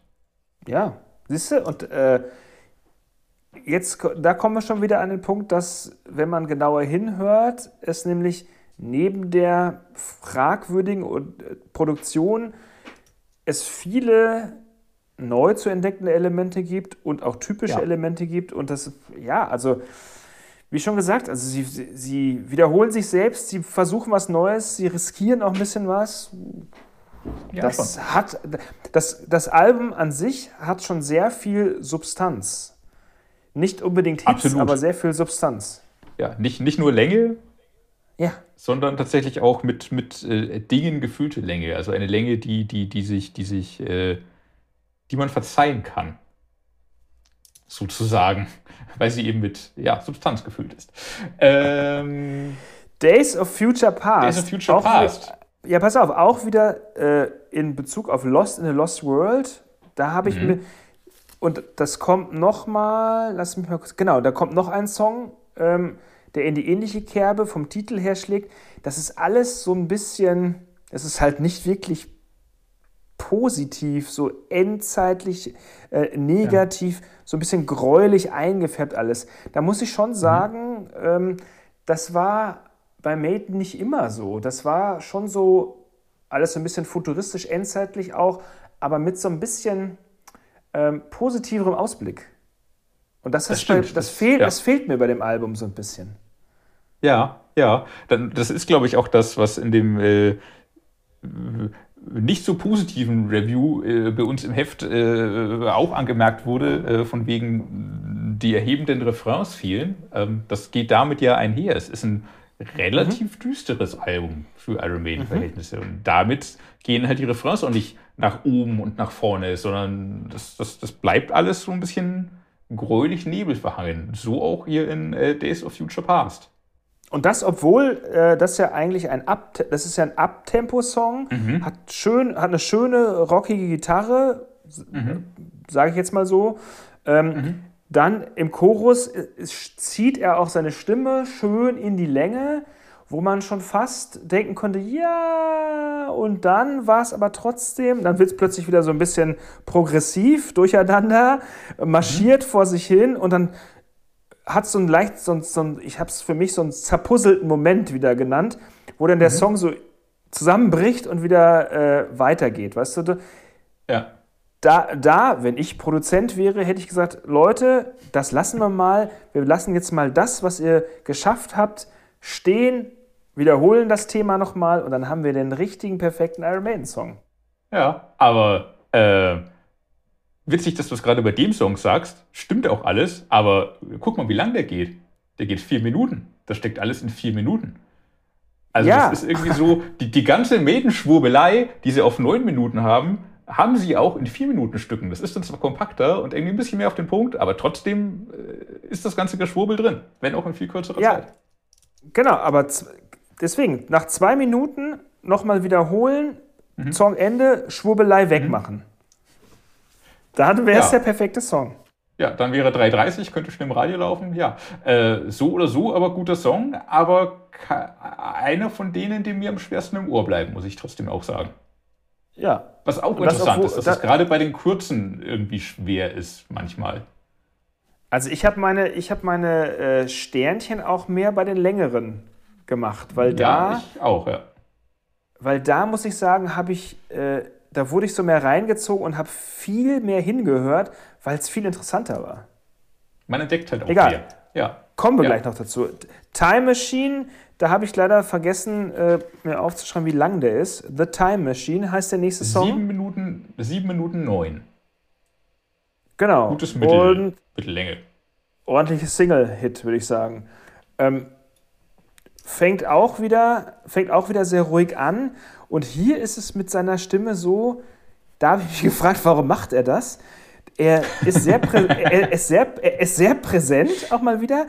Und dann dann leiert er so. Als, als wäre irgendwas, ja? wär irgendwas nicht richtig. Er leiert so. Äh, äh. ich frage mich nur, warum. Also es, wir kennen das ja, wenn er so den, wenn er den, sein, wenn er seine Stimme lang zieht, hm. das kann er ja, hm. weil er das ja die Fähigkeiten dazu hat. Aber hier, hier leiert er so, als, als wäre irgendwie was locker. Das ist völlig, also ich habe es mir öfter angehört und es klingt komplett absurd. Musst du vielleicht nochmal reinhören. Ist mir vielleicht auch nur, nur mir so aufgefallen, aber es klingt komplett absurd.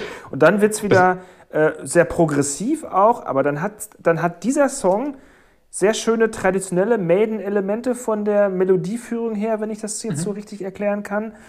Ähm, und dann gibt es wieder Geschwurbel. Und ordentlich Soli-Alarm, und ordentlich Soli der ja. für mich persönlich ja auch nicht immer so ausschlaggebend ist, eigentlich bei Maiden.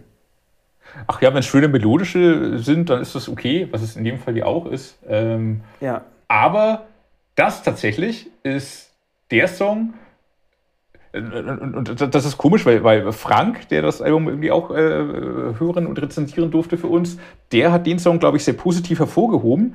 Ähm, ich glaube auch als, als schnell und gut reingehenden. bei Time Machine habe ich ewig gebraucht, um da zu entschlüsseln, was eigentlich los ist, um, um da wirklich durchzusteigen und um dann diese einzelnen Teile in meinem Kopf zusammenzufügen. Ich glaube, das hat bis heute nicht ganz geklappt. Ähm, obwohl ich die einzelnen Teile toll finde, super Solo und, und äh, super Finale irgendwie auch. Aber trotzdem, bei dem Song, der geht bei mir im Kopf echt nicht zusammen. Ich könnte schon wieder sehr wenig davon mitsummen gerade. Ich ja, erinnere ich mich auch. dunkel an den Anfang und ich erinnere mich dunkel an das Ende. Da hört es dann aber auch schon auf. Leider. Also das, das ist vielleicht der Song, wo ich mir auf diesem Album am schwersten tue. Also Frank, Frank sagt, äh, bedient sich die Band verstärkt im globalen musikalischen Fundus folkloristischer Figuren, während Dickinson mit etlichen heroisch guten Gesangsmelodien, allen voran The Time Machine, glänzt. Mhm. Und das ist das, also ich finde ja, es glänzt nicht beim ersten Hören, sondern man muss wirklich oft hören, dass man da Glanz draufkriegt auf die Stimme. Ja, das wird sein.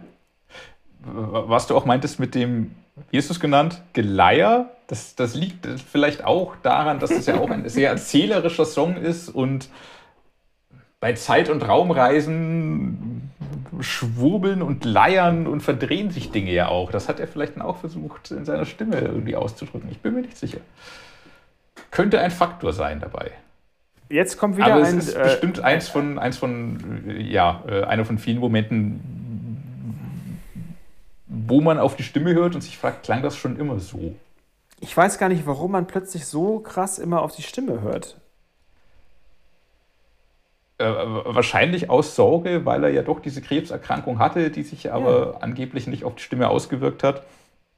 Im Interview, wir hören es nachher auch nochmal hier hören im Podcast und natürlich auch in der deutschen Übersetzung im Heft lesen, ähm, sagt Bruce auch, dass sich seine Stimme verändert hat, aber zum Positiven.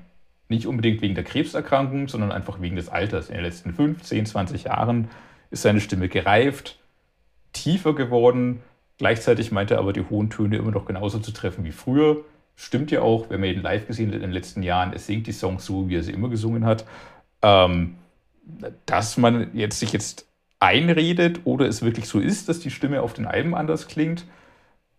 Ich, ich, ich glaube, es ist viel, weil man besonders darauf hört und sich Sorgen macht. Und es in diesem Fall auch noch manchmal echt komisch abgemischt ist. Kevin Shirley ist schuld. vielleicht mit einem Teil des Komplexes. Wie Von machen wir das möchte ich hier nicht sprechen. Wie machen wir das eigentlich bei der Playlist? Äh, sollen wir alle Songs auf die Playlist setzen? Vielleicht beschränken wir uns Oder auf unsere beiden Lieblingssongs. Sucht sich einen aus. Ja, jeder sucht sich einen aus. So machen wir das nachher. Ähm, einer meiner Favoriten könnte tatsächlich der nächste sein. Darkest Hour, 7 Minuten 20, von Smith und Dickinson gemeinsam geschrieben. Ähm, eine ziemlich klassische Ballade, wie man sie in dieser Form von Maiden aber auch selten hört. So eher noch von Dickinsons Solo-Alben, Man of Sorrows klang so ähnlich. Coming ja. Home von ähm, hier dem Maiden-Album ähm, Final Frontier äh, klingt da auch so ein bisschen ähnlich an, aber es ist eine eigentlich sehr klassische Rock-Metal-Ballade. Sehr ergreifend, sehr tragisch, sehr episch. Es geht um, um Winston Churchill und es geht um den D-Day und ähm, auch diese, diese Tragik und Düsterheit kommt da auch äh, sehr schön raus dabei. Und für dich extra Meeresrauschen und Möwengeschnatter. Ja, also ich finde auch, dass sie das, äh, die Story so sehr gut rausgearbeitet haben. Natürlich ist direkt das Meer zu hören und dann stimmen so die Gitarren ein und er singt wie Buried Our Sons und so. Dann bist du gleich so mhm. richtig mittendrin in dem Song. Mhm. Und das, was du auch sagst, ich habe mich bei vielen Elementen oft an die Soloalben von Dickinson, die ich mhm. ja wirklich sehr, sehr gerne höre, mhm. ähm, erinnert gefühlt. Auch bei diesem Song. Was ja. natürlich nicht schlecht ist. Überhaupt nicht. Weil überhaupt nicht. Das heißt, das ist ein sehr. Also, ja. Mir ist egal, welche Backing-Band bei Dickinson spielt. Hauptsache, er singt. so ein bisschen, ja. Ein bisschen ist das so tatsächlich, ja. Es ist ein sehr direkter, sehr packender Song und die 7 Minuten 20 merkt man ihm nicht an, finde ich. Ich finde, da ist jetzt Klar, man hätte bestimmt ein Solo kürzen können irgendwo, was auch immer. Aber das ist jetzt kein Song, wo man sagt so, boah, also äh, wann ist das denn jetzt mal zu Ende? Finde ich gut gefüllte Zeit. Womit ja. wir zur Abschlusstrilogie des Albums kommen können, wo wir das vielleicht so nicht mehr sagen. Puh, die nächsten 30 Minuten, äh, 35 sind es fast. Äh, das, das, ist, ist echt eine spannende Entscheidung auch der Band, drei Steve Harris Epen ans Ende zu setzen und die letzten, die letzten drei Songs einfach nochmal 35 Minuten gehen zu lassen. Das ist heftig. Ja, also jeder Song über 10 Minuten. Aber wir hangeln uns einfach Stück für Stück weiter. Death of the Cells, der, der kürzeste der drei, mit 10 Minuten 20. Ja, da, der, genau, der kürzeste der drei, 10 Minuten 20, zu dem habe ich mir auch am wenigsten äh, ähm, Notizen gemacht, weil ich gehofft habe, dass du mir die Geschichte der Death of the Cells erzählen kannst. Mm. Kennst du sie? Nicht so richtig. Ich habe Bruce tatsächlich nach vielen, vielen Songs gefragt, habe aber auch bald gemerkt, okay, Songs, wo er nicht beteiligt ist, da mag oder kann Aha. er nicht so gern drüber reden. Er hat echt, echt so oft gesagt, so, ja, nee, da müsstest du Steve fragen, wahrscheinlich. Aber den Text hat dann auch Steve geschrieben, oder er? Nee, tatsächlich auch Steve. Also Bruce singt dann einfach ah. nur, was er vorgelegt bekommt, sozusagen. Natürlich, die Gesangsmelodien passt er auf sich an und so weiter, mit Sicherheit. Aber ähm, das ist dann tatsächlich von Steve Harris und da konnte Bruce dann zu vielen Sachen, zu denen ich mir Gedanken gemacht hatte und dachte, da kann man ein bisschen drüber reden, konnte er dann leider nichts sagen oder wollte nichts sagen, wie auch immer. Ähm, ah, aber er hatte ja auch auf dem Album zum Glück ein paar Sachen mitgeschrieben, sodass man mit den Gesprächen Aber vielleicht ist das auch einer der ja, vielleicht ist einer der Gründe, dass dieser, äh, ich habe mir hier als Notiz gemacht, dass dieser Song sehr viele typische Maiden-Merkmale hat in den zehn Minuten. Ja. Ja, mehr, weil, als, ähm, mehr, mehr als andere Songs. ja, das wird sein. Er ist so ein bisschen die geistige Fortsetzung von The Clansman, dachte ich mir so. Ich weiß nicht, ob es um dieselben, ja. dieselben, naja, damals waren es keine Kelten bei The Clansman, aber äh, es, es, geht so in die Richtung, auch vom Aufbau her, ähm, keltisch-folkig angehauchte Melodien. Das ist halt ein, ein, ein typischer, langer Steve Harris-Song. Passchendaele ähm, von, von Dance of Death ähm, irgendwie kam mir da irgendwie so in, ins Gehirn äh, For the Greater Good of God vom sehr, sehr guten, ähm, auch irgendwas mit Death-Album. Es ist 15 äh, Jahre alt geworden Book, dieses Jahr. Book, A Matter of? Life and Death, ja. Matter of Life and Death, ja. Äh, genau, 15 ja. schon? Ja. 2006, ja, du hast recht, ja. Mhm. Dance of Death war 2003. So lang her, Wahnsinn. Und wie schlecht die Computergrafik damals war, aber ein anderes Thema. Ah, krass. Was war denn, was war vor Dance of Death? Da war Brave New World. 2000. Darum ne? waren wir, genau, darum waren wir so ein bisschen schockiert, als dann irgendwie Dance of Death mit dem komischen Cover-Artwork und ein paar komischen Songs kamen. Aber Brave New World, Dance of Death, Matter of Life and Death, Final Frontier, Book of Souls und jetzt ja. Senjutsu. Warum auch immer Senjutsu. Das ja, ja weiß auch keiner sechs, so genau. Das, das, sechste Album, das ich als Chefredakteur, das sechste Studioalbum, weil dazwischen gab es ja noch 15 verschiedene Live-Alben und DVDs und sonstige ja. Flight 666 Movies. Ja. Äh, das sechste Studioalbum, was ich als Chefredakteur mitbegleiten darf. Nice. Sehr schön. Sehr schön. Da kann ähm, man nicht genug von haben. Sammel weiter. Nochmal kurz, Death of the hier Parchment, nächster Song, auch von Harris geschrieben, richtig? Genau, und der längste von diesen drei letzten mit 12,39. Und da frage ich und, mich immer, mhm. wa, wa, wie, wie kann ich mir das vorstellen? Warum findet er kein Ende? ich, ich, er spielt gerne das müsste Solos. man ihn selbst fragen. Er ja, spielt gerne ist, Solos. Die anderen beiden spielen auch gerne Solos. Und das schon drei Gitarristen, die gerne Solos spielen. Und dann willst du noch ein bisschen Orchester und hier noch ein bisschen Epos und hier noch was Düsteres und dann ein schöner Refrain.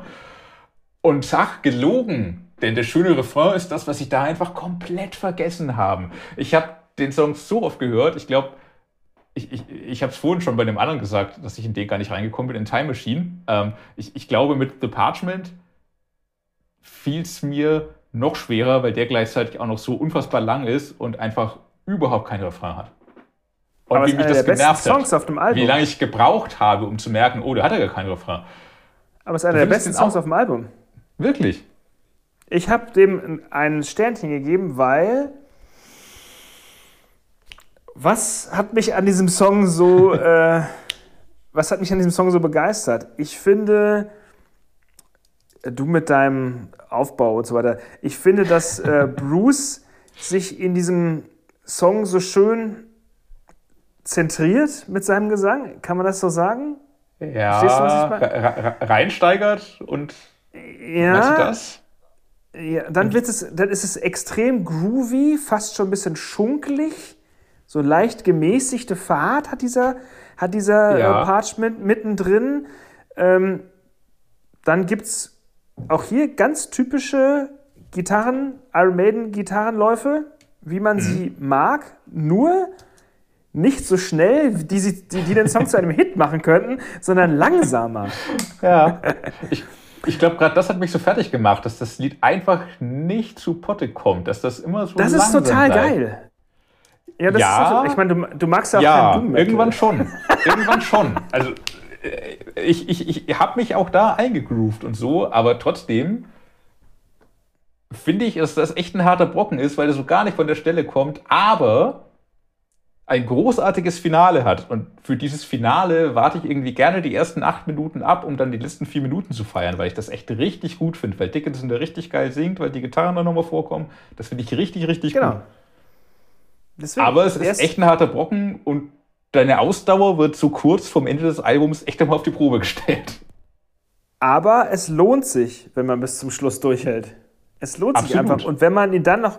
Es ist einfach, also ich will gar nicht wissen, wie lange er daran geschrieben hat. Ich will gar nicht wissen, wie, wie er das alles arrangiert hat. Ähm, es ist einfach 12 Minuten 39, war richtig, ne? 12 Minuten 39. Mhm. Mhm. Eigentlich schon ein Album für sich, so ein bisschen. Also, das Total. ist. Dass das in diesem äh, 83-Minuten-Ding so ich, versteckt, kann man es schlecht sagen, aber so drin steckt, das ist schon krass. Es ist wirklich ein Monsterbrocken aber ein richtig guter Song. Und diesem Song würde ich nach wie vor diese 6,5 Punkte geben, die ich dem Gesamtalbum hm. gegeben habe. Ja, okay. Das, das ist äh, wirklich. Was heißen, ja. Aber ich nochmal, es ist kein gewöhnlicher Hit. Es ist kein Mitsingen, nee, geh, mal noch eine, geh mal noch einen Kasten Bier kaufen Nummer. Das ist es nicht. Absolut nicht, nee. Und äh, ein bisschen schade eigentlich fast, dass so ein Song dann gar nicht so sehr auffällt auf dem Album, weil das Album so lang ist und weil so viele lange Sachen drauf sind und das dann nur ja. einer von den weiteren ist. Das ist krass, wenn, wenn das ein, keine Ahnung, äh, lass es, wenn der Song auf Brave New World gestanden hätte, dann wäre er äh, sehr herausgefallen aus dem Ganzen auf jeden Fall. Auf dem ist er halt einer von den anderen. Also einer, einer unter vielen sozusagen. Dann werden wir genau Aber halt auch, das Niveau der vorstellen. Ja. Ja, aber das Niveau der Songs ist halt insgesamt sehr hoch auch. Darum ist das Meckern auf hohem Niveau am Ende. Voll. Deswegen ist ein, also im Schluss, im Endeffekt, jetzt, wir kommen, es kommt noch ein Song. Äh, mhm. Im Endeffekt kann man sagen, vom Sound, was ich, das muss ich dich gleich auch nochmal was fragen, aber äh, mhm. was man sagen kann, der Sound hätte anders sein können hätte vielleicht ein bisschen 2021 sein können. Man hätte auch beim Mix vielleicht nochmal draufschauen müssen. Ähm, ich weiß, wie alt ist eigentlich Kevin Shirley, weißt du das? Zufällig? Gar nicht so alt, glaube ich. Ähm Jünger als die Jungs? Ja, ja, ich, ich bilde mir gerade ein, er wäre Ende 50. Ich kann es aber gar nicht genau sagen. Okay. Ähm, aber jetzt hast du mich aus dem Konzept gebracht. Du hast doch gefragt. Ja, ich wollte dich was fragen, habe ich jetzt vergessen. Beim, du hast beim Sound. Du hast, du hast beim Sound. Sound und Sound äh, 2021 waren wir. Äh, egal, kommen wir gleich dazu. Kommen wir zum letzten Song, Hell wieder. on Earth. Genau. Äh, Überraschung, 11 Minuten 19, aber Iron Maiden finden echt nochmal das Gaspedal. Das ist echt irgendwie der eine Song, wo du den Refrain hörst und sofort lauter drehst, weil, boah, geil. Das hat nur da funktioniert. Steht bei mir auch Highlight. Ha, sehr schön. Ja, hier steht Highlight. Song baut sich auf, äh, übernimmt alte Strukturen, wird mhm. ein bisschen proggy, dann gibt es schöne Soli und den typischen Sprechgesangsbreaks in der Mitte, das ist wirklich, man musste mhm. bis zum Schluss warten, um so ein bisschen ähm, Feeling zu bekommen. Total, total. Ähm, auch das kein einfacher Song, aber echt ein Refrain, der, der dich irgendwie packt und mitreißt und, und erhebt und im Ohr bleibt auch. Und mal richtig Gas gibt. Also ich, ich glaube auch das, der Titel deutet es an, Hell on Earth ist kein positiver Song. Aber der Refrain klingt, aber der Refrain klingt nicht so. Der Refrain klingt irgendwie so, Hölle auf Erden, trotzdem alles super. Ich glaube, das ist gar nicht die Aussage des Songs unbedingt. Aber ja, klingt so und macht Spaß. Und, und äh, das am Ende des Albums, einerseits gemein, weil man muss so lange warten. Vielleicht wird ihn auch nicht jeder entdecken. Äh, dann wieder, wenn man es bis dahin geschafft hat und vielleicht auch ein bisschen müde ist von dem anstrengenden The Parchment und was vorher alles alle auf dem Album kam, macht dich das nochmal wach und entlässt dich irgendwie echt positiv aus dem Album. Mit einem Yeah. Find, das möchte ich live. Finde ich auch, aber du musst es auch erstmal bis dahin schaffen und äh, du musst wirklich eine Stunde, eine Stunde zehn aushalten, bis dieser Song kommt. Also es sei denn, du skippst hin und her. Äh, ich, ich, ich weiß ja nicht, wie die Album-Anhörkultur mittlerweile bei den Leuten ist, dass sie, oder ob die sich dann irgendwie langweilig weiterskippt nach einer Minute. Das, das glaube ich jetzt bei Maiden-Fans nicht. Ich glaube, dass die wirklich von Anfang mhm. bis Ende hören, weil Maiden ist ja immer mhm. noch so eine, naja, Albumband, die halt sich auch eine was dabei gedacht ja. haben ja. Bei, der bei der Abfolge etc. Und ja. ähm, das Einzige, was ich halt ein bisschen strange finde, ist dieses äh, orientalische, ähm, asiatische Flair mit Senjutsu und diesem Kämpfer. Ja. What ist the ja fuck? Auf diesem okay, so, ja. ja, sieht gut aus, alles mhm. cool, kann ja. man machen. Muss jetzt nicht sein. Und insgesamt ist es schon echt ein ordentlicher, heftiger, 83-minütiger Brocken. Ja, der aber, ich glaube, wir können zu einem Fazit kommen. Mhm. Ich, ich stehe zu meinen 5,5 Punkten. Ich finde es nach wie vor, es ist ein sehr gutes Album. Ähm, äh, nicht so Book of Souls ging noch besser rein, obwohl das schon lang und proggy war. Vielleicht auch deshalb, weil man die Songs halt dann irgendwie bald auch live gesehen hat und sie da mit Leben gefüllt wurden und sich schnell Hits rauskristallisiert haben. Das wird mit Senjutsu leider nicht so schnell gehen. Äh, das, ist, das ist ein harter Brocken, aber wer die letzten oder wer mit den Maiden-Alben der letzten 20 Jahre, also Brave New World, Dance of Death, ähm, Matter of Life and Death, vor allem, glaube ich, sogar Final Frontier, weil das auch so komisch kopflos und vertrackt und man wusste gar nicht so genau, was will die Band hier eigentlich von mir. Ähm, wer damit klar kam und da seine Freude dran hatte, der wird sich auch in Senjutsu sehr gut reinfuchsen können und seinen Spaß lange daran haben können. Also ich habe auch, ich habe ja sechseinhalb von sieben Punkten gegeben. Mhm.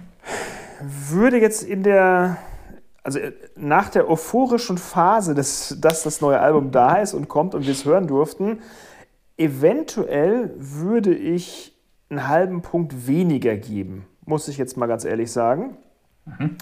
Aber würde äh, jetzt bei der Betrachtung nochmal und jetzt nach der, sage ich mal, nach der Diskussion mit dir, vielleicht doch bei den 600 Punkten bleiben, weil ich glaube, dass wenn ich es jetzt noch öfter höre und dann ab heute heute, wenn der Podcast erscheint, erscheint auch das Album. Mhm. Ähm, in vernünftiger Form, also vielleicht mal auf Vinyl oder vielleicht auch als mhm. CD und nicht nur mhm. als Stream. Achso, da jetzt gleich mhm. habe ich meine Frage wieder. Genau. Ähm, glaube ich, dass ich bei diesen 6,5 Punkten bleiben werde. Mein einziger, äh, mein einziger Punkt ist wahrscheinlich wirklich die nicht vorhandene Risikobereitschaft, was den Sound und den Mix angeht was ich aber trotzdem ja. verkraften kann, weil ich es ja nicht schlecht finde. Ja. Ja, so. in der Tat. Ähm, und ich sage nochmal abschließend, also zwei Sachen habe ich noch. Also abschließend, mhm. Das ist kein Hit-Album, es ist mhm. Metal für Erwachsene. Sozusagen, ja. Metal für Erwachsene und Metal für, Metal für Fans, die Maiden schon mal gehört haben. Damit würde ich nicht unbedingt einsteigen als Iron Maiden Interessierter. In der Tat. Und auch Metal für den Kopfhörer, weil das ein Album ist, das man echt eintauchen Genau. kann und muss und, Und sollte. je- jetzt, jetzt stelle ich dir die Frage nochmal, die, ich grad- die mir gerade entfallen war. Es gab ja nur The Writing on the Wall als ersten Song, richtig? Richtig, das war der erste, ja.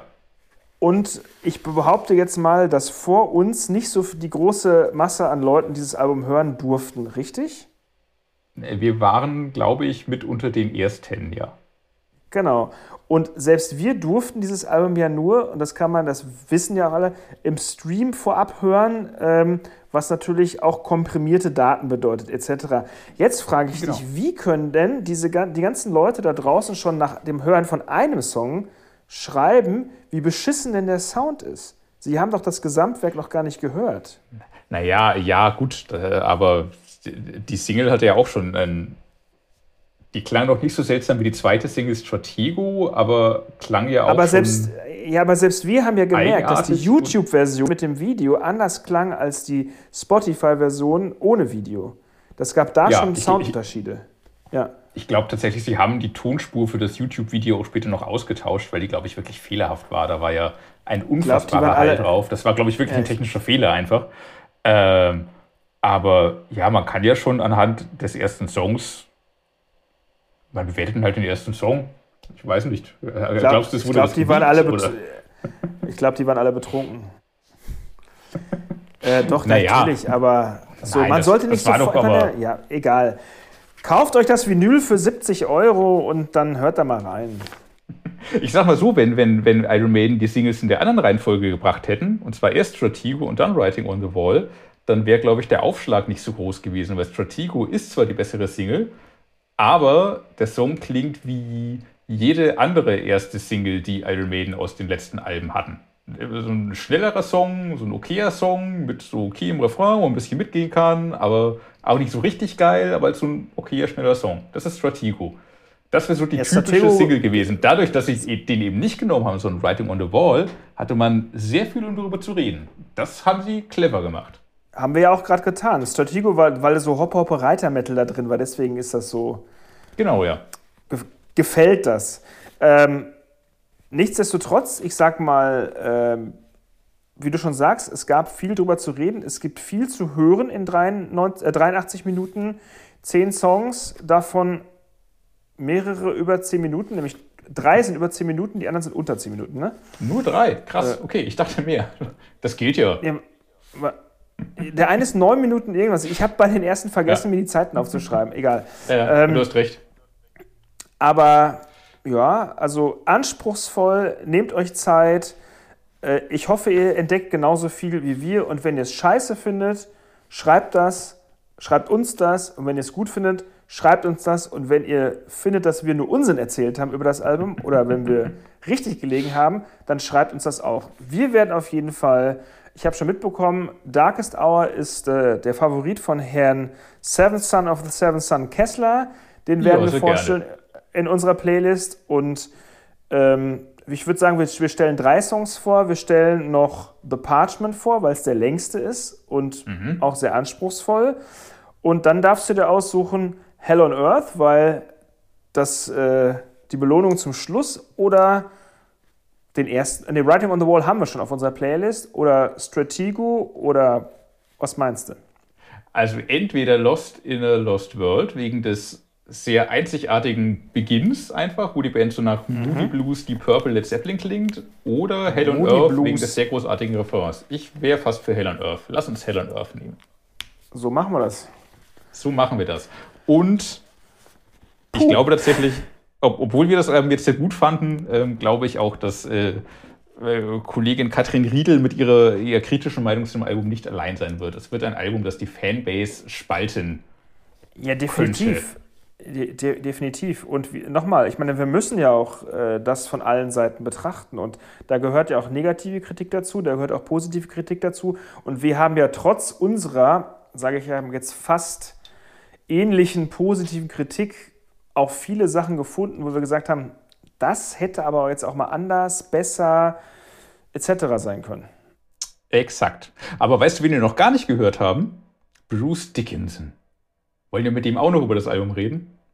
Das wäre ganz cool, wenn, wenn Bruce, Bruce selbst vielleicht auch noch mal was dazu sagt und nicht nur wir beiden Schm Schmierfinken da hier drüber lästern. Gerade klingelt es in der Tür. Ich gehe mal gucken, ob er da ist. Nein, ich habe ja schon mit ihm gesprochen. Das Interview ähm, zu unserer aktuellen Ausgabe, die noch am Kiosk liegt oder bestellt werden kann unter www.metal-hammer.de slash Heftbestellung, wenn ihr sie noch nicht in der Hand haben solltet. Ähm, wir hören da einfach mal rein in einen Teil des Interviews ich habe mit Bruce gesprochen über ein paar der Songs. Wie gesagt, Liebe hat er gesprochen über Songs, in denen er mitgeschrieben hat. Ähm, und er spricht auch noch mal über ähm, darüber, wie sich seine Stimme so verändert hat und wie er das so einschätzt. Das hören wir jetzt. Viel Spaß!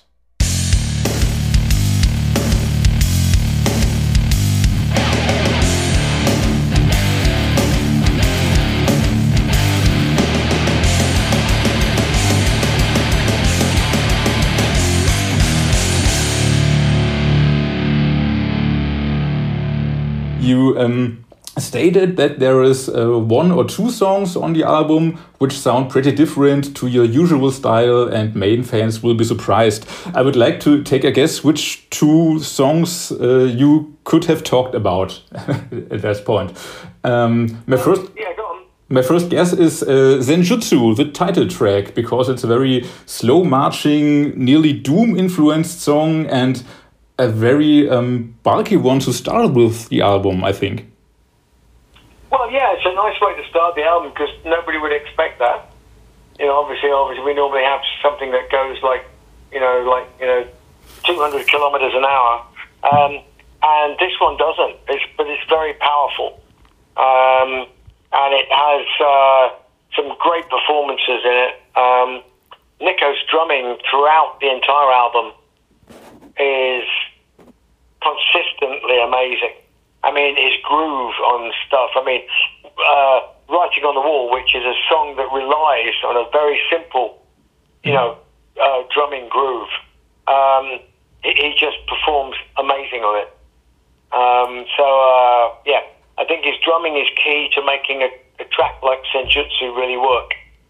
Absolutely. Can can you tell me what the song is about? What's what's the uh, inspiration and background to it? Um, well, no, not really. Uh, Steve wrote the words, and I can only think that he was watching a lot of episodes of Game of Thrones. Yeah, okay, fine.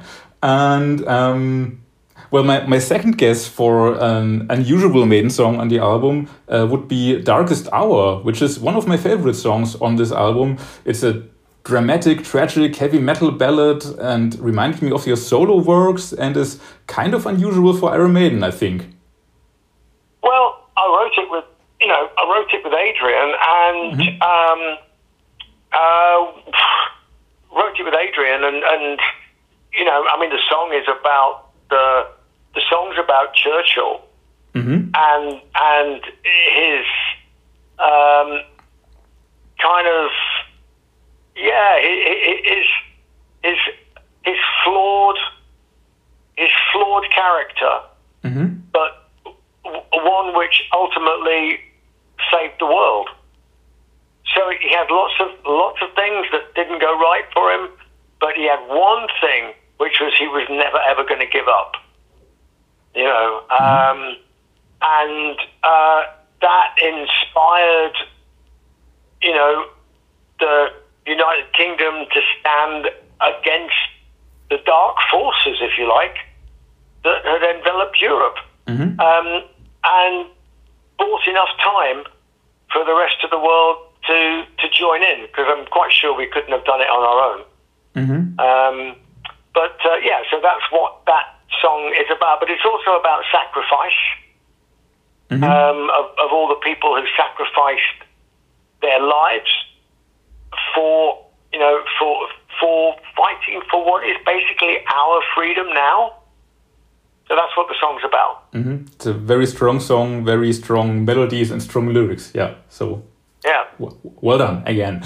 Um, and um, well, then, then there is uh, Lost in a Lost World. Um, especially the beginning is sounds unusual, and I think there is a new way for you to to sing or use your voice in in the first part of the song. Yeah, it's nice, isn't it? Um, Absolutely. I mean, when when we um, when when, when we did it, I, I, I said, you know, because obviously I, I did all those little harmonies, very breathy kind of harmonies and things like that. And we layered it and layered it and layered it. And in the end, I said, I, I said, bloody hell, Steve, we, we are sounding like the Moody Blues here. And he laughed and went, yeah, that's right.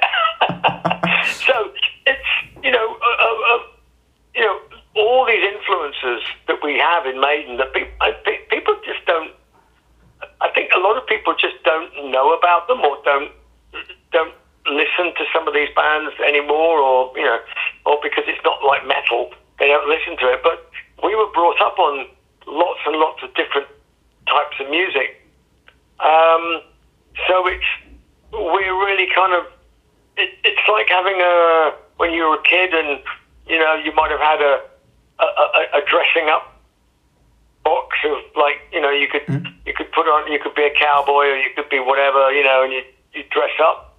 Mm-hmm. Um, kind of like that with us with music. We can pick influences and things and and sort of maidenize them, if you like. Mm-hmm. Absolutely, and I think you also did this with um, the first single. You you mentioned it before, the writing on the wall, which has uh, this southern rock blues influence to it, which also is new to Maiden, I think. Yeah, it does actually, and um, it's funny because when we when we wrote it, we you know Adrian and I thought I thought well this is really catchy, mm-hmm. and, uh, and and and and Steve he came go oh I really like that. So I like a bit of Cajun music, mm-hmm. and we, and Adrian and I looked at each other and went Cajun really. but hey, whatever. We don't care, I don't care what he calls it, uh, but I like it. Yeah, it, it does have a bit of. It's kind of like blues. It, yeah, it is kind of blues based sort of thing. Um, but it's got that big anthemic chorus yes. to it that just makes it that little bit different. And it's got the little almost Celtic uh, little riff in the middle. Mm-hmm. Um, so it's a real nice uh, mixture of different, you know, I, I, suppose you could call it classic rock themes, really, but mm-hmm. maidenized, you know. Mm-hmm. nice. that's good. And yeah, um, lyrically, it uh, well, on the one hand, uh, it's a biblical, biblical theme, um, and on the other hand, it's um, well a political and social issue, um, which which uh, you um, yeah talk about in the song or sing about in the song. Um, so, why did you choose this particular song as the first single to the album? Uh, because it sounded like a good, catchy song to pick. Fine, yeah. and, it was, and it was different and it was different. So we wanted to do something. We wanted to have something out that that, that would have people going, "Oh God, that's different. It's amazing. Wow." Mm-hmm. You know. Um, and this is before we. I mean, the album was done nearly three years ago. Yeah. So at the time, we thought we were going to be releasing the album in you know a, a year and a half's time. Mm-hmm. So after uh, you know when we were going to go on out and do the Legacy tour, and then we're going to go and do uh, another tour in Europe that summer, and we will release the album at the end of that tour, or close to the end of the tour. Yeah. Um, and then that got cancelled, and then we got cancelled again. So we've been waiting to release this album for nearly three years. Mm-hmm. Um, so in the during lockdown, I I phoned, you know, Rod, my manager. I said, look, maybe we should do something really special on this. Maybe we should do a video that like we've never done before. Really, really do something extraordinary, you know. Mm-hmm. Um, and he was like, like what? I said, well, do you want me to write a story for you, and we'll we'll see what see where we get to. Mm-hmm. So I, I created the story, and it ended. The ending was a bit gloomy, so I put Adam and Eve in at the end and said, well, let's have a restart. Let's reboot humanity at the end of the video. Mm-hmm. You know. Uh, and that's what became the video. Yeah. Which, uh, yeah, um, turned out great and has a nice turn at the end, definitely. And um, yeah, as we were talking about, um, well, new influences or new styles, and also your kind of new way to sing on, on some parts, do you think your voice has changed generally during the last, let's say, five, ten, or 20 years? Do you have any new, I don't know, singing techniques which you didn't use before? Yeah, I mean, my voice has changed during the last 20, 10, 5 years. Yes, of course it has. You know, as you get older, your voice changes. It gets it gets sort of fatter. Um, uh, and the, down the bottom end, which is nice because you know I can do things now that I, I couldn't do when I was twenty. Okay, I, I could do one or two things when I was twenty that I probably couldn't do couldn't do now, but really not that many. Mm-hmm. You know, I mean, like you know, I could I could I could squeal and screech when I was twenty, but that's really a one way ticket to. Uh, um, unemployment because you can't do that your whole life. I've listened to so many singers lose their voices, um, screaming and yelling the whole time, and I thought, well, I don't want to be one of those singers. So your voice has a lot more it can do than just scream. Now, I still do it from time to time, Luckily, but it's not something that defines my voice. Um, uh, whereas with one or two singers, it it has been the case that they have one or two things they do, um, and if they don't do that, people think there's something wrong. So I've, I've made the, the decision that, you know, pretty early on, uh, that I, I was going to turn myself into a singer, not just a screamer. Mm-hmm. Um, and what that means is you, as your voice changes and you get more flexibility in it um, and more tone, you can you have more colours to paint with, if you like, with your voice. Mm-hmm. Um, at the same time, you know, uh, we still perform all of our songs in uh, the original key. We don't tune down mm-hmm. uh, at all live mm-hmm. or in the studio, um, unless we want to, of course. But uh, you know, the, we basically don't. Um, and I'm still doing all the songs in the original key. I'm still doing Run to the Hills. I'm still hitting all the top notes. You know? mm-hmm. So, so actually, the voice is doing uh, uh, pretty good, much better than I expected, actually. So, das war's mit meinem Stammelenglisch. Die deutsche Tonspur dazu könnt ihr lesen in der aktuellen Metal Hammer Ausgabe. Da haben wir das alles auf Deutsch übersetzt und man muss mich nicht Englisch sprechen hören. Schon Wenn ihr überhaupt angenehm. lesen könnt, das glauben wir alles schon gar nicht mehr. Deswegen haben uns haben der Seventh Son of a Seventh Son Kessler und Not of This World Zahn vielleicht überlegt, demnächst in Zukunft und überhaupt öfter vielleicht euch mal was aus dem Heft vorzulesen. Also jetzt nicht mehr in diesem Podcast, sondern vielleicht für die Zukunft. Dass wenn ihr zu faul seid äh, oder zu bequem seid, ähm, Dinge zu lesen, dass wir euch die einfach vorlesen. Ihr könnt euch was wünschen oder auch nicht. Vielleicht sollten wir auch einfach nur schlechte Headlines vorlesen, die gemacht werden bei uns im Heft. So, sowas, sowas haben wir nicht, außer alle zwei Monate zurück in die Zukunft. Ja, nee, aber die, die, äh, die Headline bei Portrait, deiner neuen Lieblingsband aus Schweden, die müsst ihr selber rausfinden, indem ihr das Heft kauft. Das kann ich nicht, das ist nicht, Jugend, das ist nicht jugendfrei, das kann ich an dieser Stelle nicht zum Besten geben. Ähm, ich muss nur sagen, das war, glaube ich, die längste gesprochene Plattenkritik ever, ever, ever, ever.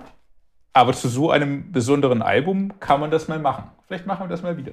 Wenn das, das jemand machen hören wir definitiv wieder. Schreibt uns mal, ob ihr sowas hören wolltet oder ob das alles blöde war ist doch uns doch egal, ob die Leute es hören wollen. Wir reden ja trotzdem Richtig. drüber. Und abschließend bleibt noch zu sagen, denkt dran, äh, zuzuhören, wenn Not of This World Zahn für euch die Playlist aufpimpt. Und zwar zu finden bei Spotify Maximum Metal, der Metal Podcast, die Playlist Remember Where You Heard It First. In diesem Sinne, bis zur 21 in nur zwei Wochen, wenn es wieder heißt Maximum Metal. Metal. Tschüss.